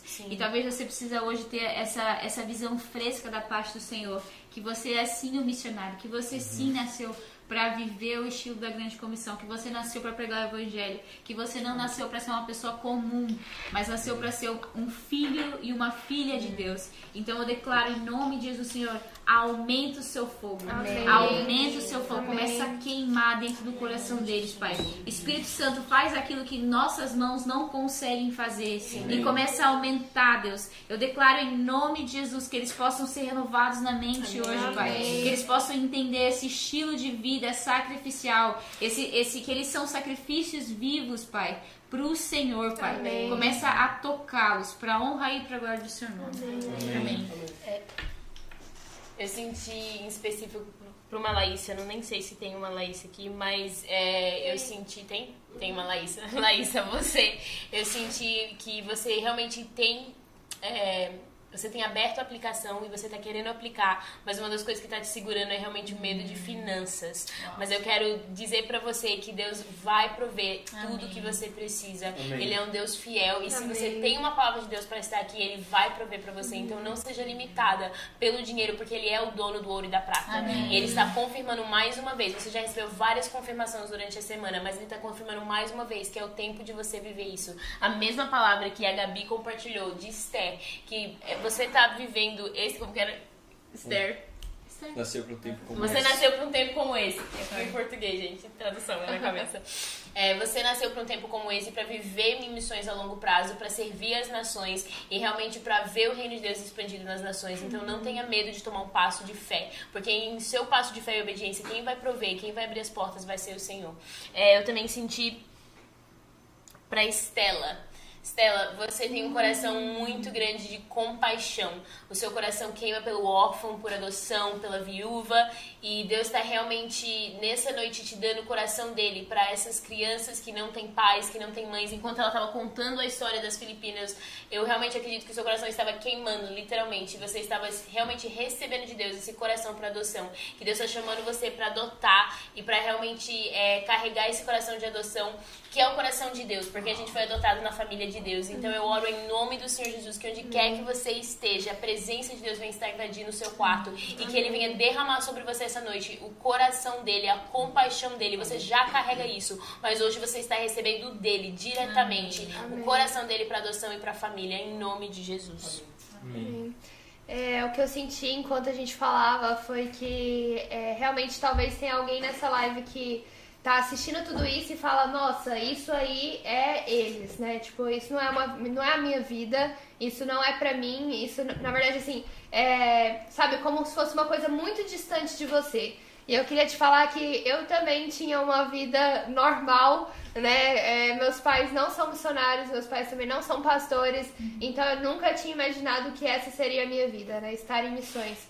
E talvez você olhe para tudo aquilo que a gente compartilhou e todas as histórias que a gente tem e vê também todas as viagens. Eu também olhava isso como algo muito distante de mim. Mas eu quero te encorajar essa noite de falar que é possível sim viver o sobrenatural de uma forma natural.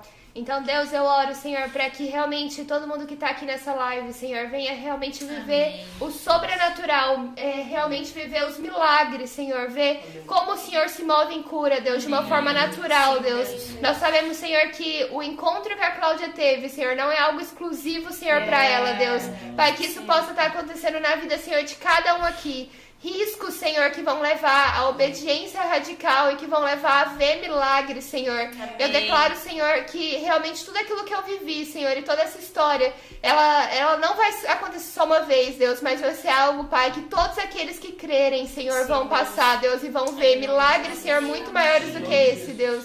Pai, em nome de Jesus, nós declaramos que sim, missão é uma vida real e é uma vida possível, Deus, e que é, o destino essa noite, Senhor, de, pessoas que têm esse desejo, Senhor, que aquilo que é um desejo do Senhor, ó Pai, dentro do coração de cada uma possa estar sendo destravado. Amém. E que esse primeiro passo possa ser dado em nome de Jesus. Amém. E eu acho que só é, é esse o primeiro passo, sabe? Talvez você tá pensando como eu vou viver tudo isso. É muito grande, é muito caro, é muito distante da minha realidade, mas o primeiro passo que você pode tomar hoje é se aplicar para a escola. É. E aí você vai começar, assim como eu falei, né, durante o testemunho, você vai fazer a sua parte, os seus 50%, e eu tenho certeza que Deus vai fazer os outros 50%. Uau. Então essa é a sua hora, é o seu passo agora. Good. Muito bom.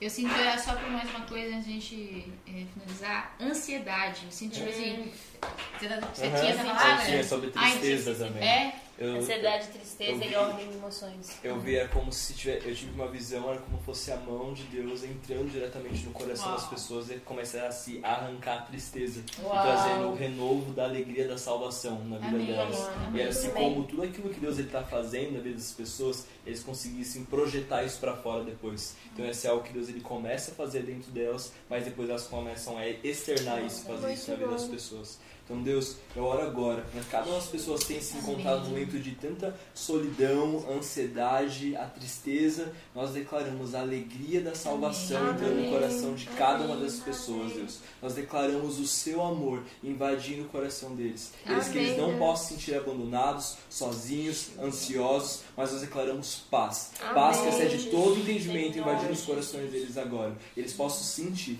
a paz que somente o Senhor pode entregar para eles. Em Amém. nome de Jesus, declaramos alegria. Amém. Alegria dos céus. Amém. Em nome de Jesus. Amém. Amém.